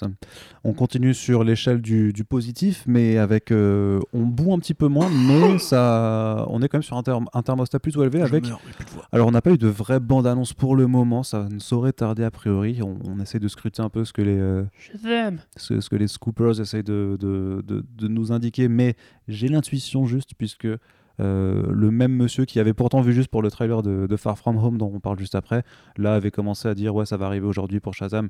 Ça n'est pas arrivé, donc je, bah, n'ai pas relayé parce que je, le sentais bizarre, parce que personne d'autre le confirmait. En, fait, en, général, il suffit de croiser un petit peu. Et quand quelque chose vraiment arrive, tu as assez de gens informés pour, euh, pour pouvoir le relayer chez nous. Et donc, euh, ce que je voulais dire, c'est que voilà, on a eu un spot TV euh, avec euh, plein plein d'images inédites pour Shazam. C'était un spot TV Ouais, c'est un spot TV, c'est Ah, un, enfin, c'était teaser. ouais. Enfin, c'est un teaser, quoi. Ouais, c'est pas, pas un full trailer, parce qu'on attend Ouais. vraiment ce full trailer qui, normalement, devrait quand même arriver en janvier, donc il reste plus trop de jours non plus pour nous le présenter. Après, peut-être- c'était peut-être juste ça, l'aperçu vidéo de janvier, et qu'on aura le full trailer plus tard. Et qui, ma foi, est déjà plus entra- entraînant, euh, malgré tout, euh, ce qu'on a pu penser du film jusque-là. Je trouve que, enfin, le plan où, il- où tu as Asher Angel qui saute dans le vide et qui hurle Mhm. Shazam et qui passe. Bon, j'imagine que euh, la technique fera que sur grand écran, ce sera peut-être moins joli. Mais ça fonctionne. Enfin, moi, je trouve que c'est plutôt, plutôt bien fichu. ouais, ouais. Euh, on a des brefs plans avec le docteur Sivana, donc incarné par Mark Strong. Alors, bon, a priori, je suis pas certain que l'idée de lui donner des pouvoirs soit la meilleure chose à faire. Surtout quand tu lui donnes des pouvoirs d'électrique et de vol, techniquement, bah, j'ai envie de dire bah, pourquoi, vous avez, pourquoi Black Adam, tu vois, pourquoi c'était pas Black Adam qui, qui était dans le film. Mais bon, ça, c'est toujours le, le délire. De toute façon, le méchant a les mêmes pouvoirs que le, que le gentil. euh, à, con- à concrétiser, malgré tout, ce que les brefs plans que j'ai vus, bah, ça donnait envie. Puis tu as une forme de combat volant à la Man of Steel qui Mm, apparaît ouais, peu, subtilement ouais. comme ça. Ouais. Bah, personnellement, moi, ça reste toujours une de mes séquences préférées dans les films d'action des, des cinq dernières années, donc euh, je, je suis preneur. Bien sûr. Donc non, moi je suis plutôt, enfin je suis pas, je- je- enfin, enfin on disait déjà de toute façon dans les attentes de 2019, Shazam, je, trouve, plus on s'en rapproche, qu'il y a un potentiel qui se dégage malgré tout sur la proposition. Je pense que ça va pas être révolutionnaire, mais ça peut être sympa sans être totalement débile comme euh, comme Aquaman peut l'être. Et euh, je pense, bah désolé, oui. Putain, c'est pas possible. Non, j'y arrive pas, j'y arrive pas. euh, Putain, mais c'est beau au moins, Aquaman, c'est joli. Tout est relatif. Non, il y a des- il y, a- The Trench. il y a des images. Voilà, The Trench, euh, la séquence de Trench est, est vraiment très très jolie. Il y a, il d'autres images parfois très jolies, mais euh, c'est un film qui reste très con. Et Oui, j'ai l'impression oui, que. Et pourtant, en allant dans une direction de comédie, euh, Shazam peut être euh, bien plus plaisant et sympathique parce qu'au moins, il ne va pas prendre ses spectateurs pour les cons. J'ai espoir en tout cas là-dessus. Et comme dit, il y a deux trois plans qui apparaissent dans cette petite séquence d'une minute bah, qui me plaisent, tout simplement. hein. donc voilà. En même temps, tu te dis que les deux tiers des vannes d'Aquaman auraient pu être écrites par un enfant. Comme Ouais. par exemple le fameux pipi sur le, la relique. Ah ouais. Mais tu vois, là, typiquement, ça marche parce que c'est un enfant. C'est ça. En fait, quand Zachary Levy, et pour le coup, il m'a fait, il fait, il fait un peu rigoler quand il est devant la, la caissière, du- caissière. du- de l'épicerie en mode voudrais, euh, Je voudrais euh, euh, votre, ouais. plus, votre meilleure bière euh, tenancière. C'est genre, c'est le gamin qui croit que la bière, c'est un truc de ouf, un truc de luxe, etc. Alors qu'il va Et- prendre la Budweiser après, tu Ouais, vois. ça. en même temps, les ricains et la bière. Mais euh, ouais, franchement, euh, pareil, ça m'a, ça m'a un peu redonné, redonné espoir dans le film, parce que c'est vrai que le premier trailer m'avait un peu fait du mal. euh, Après, on- n'oublie pas le, le, le dan- la danse du backpack là, le, Oui, oui, oui, quand bah, même, ça- hein. ça- ça, ça, on n'oublie pas. Rien hein. n'est oublié. Mais ouais, le, plan dans, le plan dans le vide, justement, où il saute, ça a quand même plus de gueule que tu sais, quand il marche et qu'il crie Shazam et que la foule lui tombe sur la gueule. marche. Ouais, ouais, après, bon, pour le coup de Sivana, en fait, je me demande comment est-ce qu'ils vont intégrer ça, effectivement. Mais il faut se rappeler que dans euh, Multiversity euh, Thunderworld Adventures, Sivana avait aussi les pouvoirs euh, Mm. décalqués de ceux de Shazam. Ouais, mais parce que t'as aussi science, t'as tout un multivers, t'as tout, t'as aussi tout un multivers de Sylvana, donc euh, t'en as forcément un qui a, les, qui a des pouvoirs Ouais, aussi. tu bah après, c'est un super méchant. Peut-être que lui, il va essayer de copier les pouvoirs de Shazam, j'imagine. hein, ça Mm. On sait qu'il y aura d'autres vilains dans le film. A priori, oui. On sait qu'il y aura d'autres héros dans le film. Après, euh, Donc, oui. du coup, ils dégainent pas toutes leurs cartes tout de suite. Ouais. C'est cool aussi de le voir. Mais, mais j'ai peur que le, le full trailer qui arrivera euh, donne trop par rapport à ça, justement. Ah, espérons que non, espérons que Mm. non. Et- Pardon. J'ai vraiment plus de voix aujourd'hui. Et euh, je commence à être un peu séduit par le, le petit duo qui forme avec Jack, Jack Dylan Grazer. Genre quand il, il cherche un repère, tu Ouais. vois. euh, c'est- con, mais tu vois, c'est mignon en fait. C'est pas hyper marrant, mais c'est mignon parce que c'est typiquement le genre de connerie que tu ferais si t'étais un gamin avec un de super-héros, tu vois. Et euh, voilà, en fait, tu vois, des petits trucs comme, si par, comme, si, comme ça par-ci par-là, par justement, qui ont peut-être moins d'ambition ou d'ampleur que le premier trailer, qui, qui était un peu plus dead sérieux. Euh, Enfin, qui avait des vannes, mais qui était plus sérieux. Euh, moi, ça, ça me va, tu vois. Genre, si c'est le film peut avoir que ce ton-là, je dis, allez, tu vois, petite comédie années 90, euh, avec de la baston de super-héros. D'ailleurs, en un sens, en fait, ça me fait penser à un autre truc, euh, qui est le comic supérieur de Mark Millar. Je sais pas si tu l'avais lu. Non. Bah, qui est en fait une- la réponse de Mark Millar à Shazam, quand il est parti en Indé chez Icon et Image. Euh, et en fait, t'as vraiment ce- tu sais, cette, espèce d'esprit qui reproduit un peu les films pour enfants des années 90 euh, à la Kazam ou euh, Big dont je t'avais parlé. Ouais, big, ouais. Euh, et honnêtement, le premier trailer allait pas trop dans cette direction-là, ou même il avait l'impression de le forcer avec justement le shuffle et tout. Et là, justement, ça a l'air enfin de comprendre comment est-ce que tu fais une comédie dans, dans ce style-là. J'ai confiance en David Sandberg pour avoir compris au moins ça. On sait que le casting est bon, euh, Fulton et voilà, euh, Adam Brody, euh, enfin il y a plein de bons noms dedans. Le, franchement, ouais, c'est très, très, très enthousiasmant. Ok. Voilà. C'était donc- Corentin sucré. Ça, c'était Voilà. sweet. Sugar. C'était effectivement. Alors Voilà. attention parce que faut savoir bien entendu que quand Corentin prend un café, il verse d'abord 500 grammes de sucre dans sa tasse. Non, 455. Et, euh, Excuse-moi, j'ai toujours voilà. tendance à, à exagérer. Je, je m'en excuse. peux respecter un peu Mais mes du coup, puisqu'on était euh, sur du hot et sur du sucré, est-ce qu'on a, hélas, on est en train d'un peu de descendre, je crois, sur, euh, sur les échelles des, de, de, l'en- de l'enjaillage? Non, toi, oui. Non? Moi, non. Ça Moi, va. toi- Moi, toi, ça va? Moi, ça va. Je suis bien. Eh bien, Je suis bien. eh bien, dis-nous ce que tu as pensé donc du premier trailer de Spider-Man Far From Home. Bah, qu'est-ce que j'en ai pensé? Mais je vais te dire, c'est- ça a l'air pas trop mal tout ça. Alors, Euh. pourquoi est-ce que tu prends la voix de Nicolas Sarkozy un petit peu euh, Euh, Cher pas. compatriote, qu'est-ce que j'ai pensé du... Tu pourrais réimiter Gros Costaud, ça me manque. Oui, je, je peux. Tout à, mais tout à l'heure, après, genre ouais, pour la peu. conclusion. Tu pourrais Ouais. faire une conclusion avec Gros Costaud? Oui, ouais, je vais essayer de le faire. Donc, Spider-Man Far From Home. C'est un peu, un peu sérieux, s'il te plaît. Oui. Donc, le truc, c'est voilà, moi j'ai pour, enfin, j'ai un avis forcément biaisé puisqu'on a suivi le tournage de près. Euh, je savais exactement à quoi m'attendre. Mais Oui. c'est probablement ça le truc, c'est qu'il y a Alors, des gens qui peut-être attendaient ju- autre juste, chose. juste quand tu dis que tu as suivi le tournage de près, euh, ça ne veut pas dire que tu allé sur le. Si, si, bien sûr. Ah, Ah, si, pardon. si. Ah, République tchèque, mon gars. mais tu m'avais dit que tu Et étais à en... Venise aussi. tu m'avais dit que étais en congé. Non, non, non. Et en fait, t'étais là-bas, Avec des membres de ta famille, d'ailleurs. Eh bah dis donc. C'est incroyable. On apprend tous les jours. Du coup, mais non, j'ai- voilà, j'étais pas à Nantes avec ma famille à moi, tu vois. Non, du coup, ouais, euh, on a suivi, on vous, avez, vous avez vu qu'on a suivi tout le tournage, euh, on a vu, nous, le costume noir avant, euh, on savait qui serait le vilain, forcément. On, on savait à peu près comment que- se passera le twist du vilain aussi. Ouais, mais moi je t'avoue que quand on lisait les descriptifs du trailer justement qui avait été diffusé à la CCXP au Brésil euh, en fin d'année dernière et qui est resté une exclusivité sur place, quand il disait le pitch, genre ouais, en fait c'est Spider-Man qui part en voyage, donc ça ok. Et par contre, outre Mysterio, en fait, c'est des élémentales qui sont les, les, les vilains et genre il va y avoir un team-up avec Mysterio. Et là j'étais là, euh, vraiment, tu vois? Et en fait, c'est vrai, ouais, c'est vraiment ça. Ouais, effectivement, c'est vraiment ça. Bien, bien vu, Arnaud. Ouais. Tu- Non, mais ça m'a tu- ça m'a vraiment surpris parce que je me disais, attends, c'est un peu what the fuck quand même comme. euh, Ouais, mais le Mysterio est très what the fuck, de toute façon, euh, espèce de Mysterio mystique avec, qui, qui invoque des espèces de pentagrammes à la Doctor Strange euh, et puis Ouais. qui vole vraiment. Bon, après, voilà, enfin, je pense que tout le monde a plus ou moins une idée que les, les élémentales n'existent pas vraiment, que c'est des effets spéciaux, etc. Parce ça, en l'occurrence, on on n'a aucune réponse dessus. parce que Je Non, ne spoil que- rien, c'est juste la théorie la plus probable, en fait. Parce que Mysterio est le maître de la, Voilà, des, illusions. et de la manipulation. Et en gros, il voudrait se faire passer pour un héros. Probablement après que beaucoup de héros de l'univers Marvel soient morts. Tu vois, ce serait Peut-être, une place à pas. prendre, tu vois. Euh, D'ailleurs, du coup, voilà, pas de, pas de Tony Stark dans le trailer. Bah, ce serait le pire truc à faire. Oui, évidemment.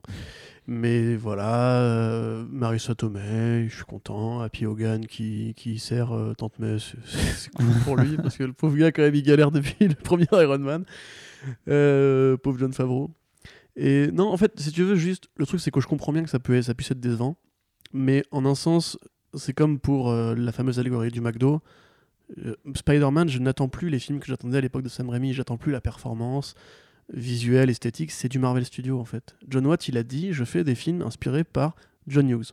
John Hughes, ces films, c'est quoi? C'est des films sur la jeunesse, c'est des films avec des enfants héroïques, c'est des films sur l'amitié, c'est des films euh, d'aventure un peu, tu vois. Et en vrai, si tu prends Ferris Bueller, c'est pareil, c'est pas magnifiquement bien réalisé. C'est un bon film, c'est très bien monté, c'est très bien joué, c'est très bien écrit. Mais la photo, elle est pas dingue, tu vois. Et en l'occurrence, on n'a rien vu de ce que sera euh, la partie, team, la partie tu sais, euh, comédie pour ados, euh, romance, on l'a un peu vu avec euh, MJ. Euh, la partie pote, etc. Tu vois, et moi, c'est plus ça qui m'intéresse en fait.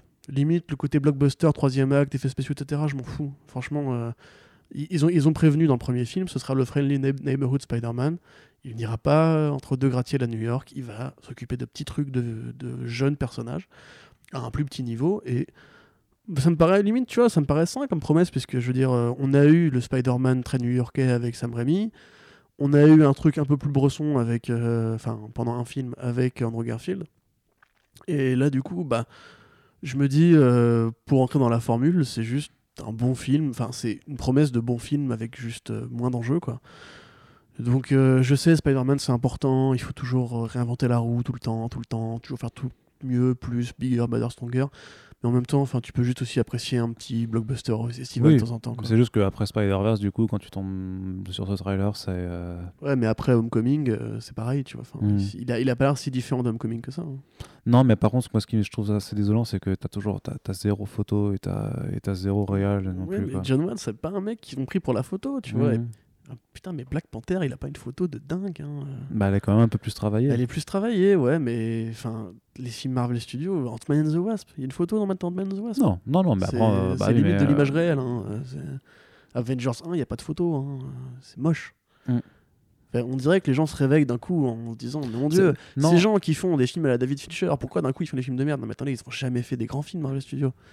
Le premier Spider-Man, il a pas une photo. euh, tu vois, enfin, tu- Mm. ou alors faut, il, faut, il faut les montrer. Il y a des, c'est fait d'éclairage et tout, mais c'est très, très faible, tu vois. Enfin, les chefs-op de Marvel Studios, Oui, c'est des mecs, leur but c'est de prendre des images. Quoi. Ouais, mais tu sais bien ce qu'on dit, c'est- c'est-à-dire c'est pas parce qu'on sait qu'il faut pas s'attendre à un, un- à un certain niveau de qualité qu'on n'a pas le droit d'être exigeant hein, malgré tout.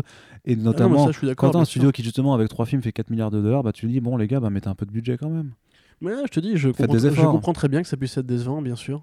Mais après, le film sort pas tout de suite. Euh, L'étalonnage, surtout que tu fais dans les, dernières étapes de la post-production. Peut-être que ce sera un peu mieux, peut-être que. Mais en même temps, enfin, Captain America Civil War, c'était pas étalonné non plus, c'était pas beau, tu vois. Peut-être que la qualité, elle se trouve ailleurs aussi. Peut-être que leurs ambitions à eux, c'est plus vraiment de faire des films qui, qui aillent rivaliser avec l'esthétique d'autres trucs. Et puis, quelque part, tu auras des projets comme Doctor Strange 2 pour, euh, pour ça, tu vois. Euh, Spider-Man, c'est un héros terre à terre avec moins de, moins de maestria visuelle. Et quelque part, moi, franchement, ça me va. J'ai pris Spider-Verse. Du coup, j'ai une autre facette de Spider-Man qui arrive, qui est le côté un peu plus Ultimate, parce que c'est vraiment. Là, c'est 100% Ultimate Spider-Man. Il faut arrêter de se cacher les trucs. C'est romance de lycée, euh, poteau et petite menace locale. Bah, je sais pas, moi. En fait, je, comprends vraiment hein, ce que tu me dis.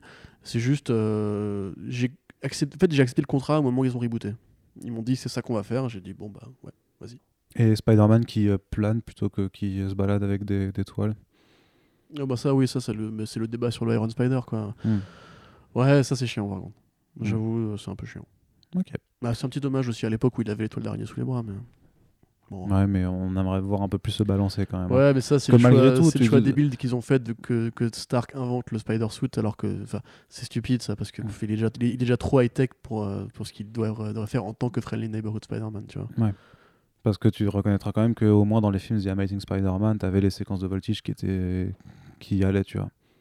Qui, qui étaient généreux sur le côté vraiment acrobatie. Dans Amazing euh, Dans les deux, euh, The Amazing Spider-Man, dans, quand il se Ouais. déplace de- dans New York. euh, ouais, Ah, bah, dit- c'est un point de vue je trouve pas que ce soit très beau personnellement. Ah ouais. Amazing ouais. Ok, bon, bon. Enfin, pas, au niveau des, enfin, pas au niveau des voltiges, j'aime bien le combat contre le lézard, mais euh, pour moi, c'est Sam Raimi qui a vraiment mis la, Ouais. le putain de taquet immense à tout le monde avec les, les voltiges entre les buildings. Quoi.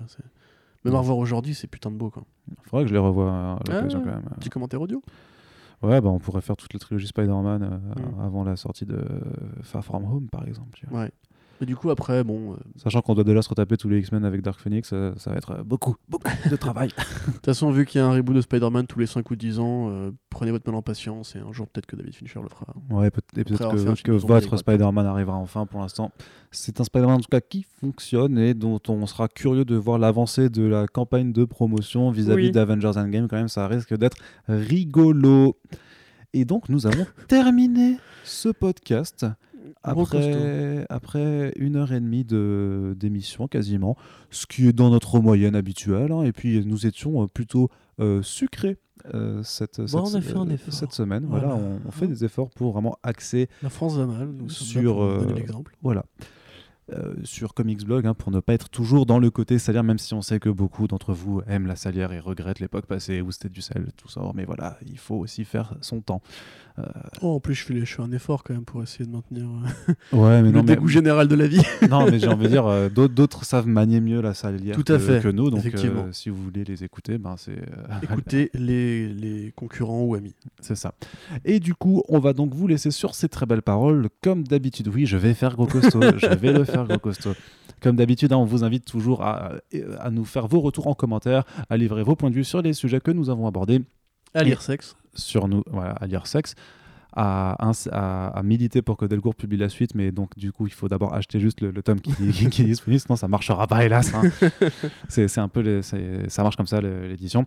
Et on, comme d'habitude, si vous pouvez partager nos émissions, c'est le meilleur service que vous puissiez nous rendre, puisque notre but, bien entendu, c'est d'être le podcast euh, le plus écouté en France devant euh, France Inter. Voilà, Non, non, au monde. Devant le monde. S'il te plaît. devant le monde. Voilà. Alors, T'as compris le monde, on, on est là, on arrive. Tiens-toi prêt. Tremble. Tiens-toi prêt. Tremblez le monde. Et donc, on vous fait de très très gros bisous et on vous dit à, euh, à très bientôt pour le prochain podcast. euh, très très bientôt. Salut. Mais, mais, mais. Dis salut. Salut.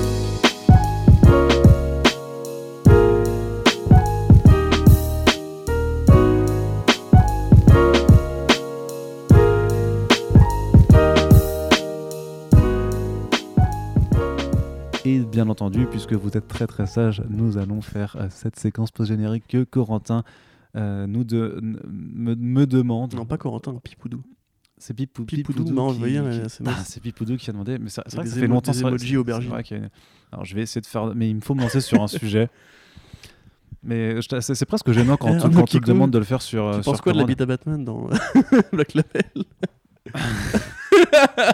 Ben alors moi je pense que quand même les lecteurs de DC Comics ça peut tous des tapettes coincées quoi. Parce que bon quand t'achètes un Batman thème tu veux voir la bite à Batman ben si, tu, si t'as la bite à Batman ben tu auras pas. Voilà, Quel talent Quel talent. C'est incroyable. J'applaudis. Brigitte Lecordier m'a tout appris. Super, Ce voilà. pas des claquements de chair. Et donc, bien sûr, euh, vous pouvez euh, faire le hashtag euh, Arnaud Kikou pour Pipoudou saison 2, bien entendu, si vous voulez que, que je vole le travail du doubleur de, de Gros C'est Costaud. parti. Après, ça, ça me fera très plaisir. donc on va dire salut à tous hein.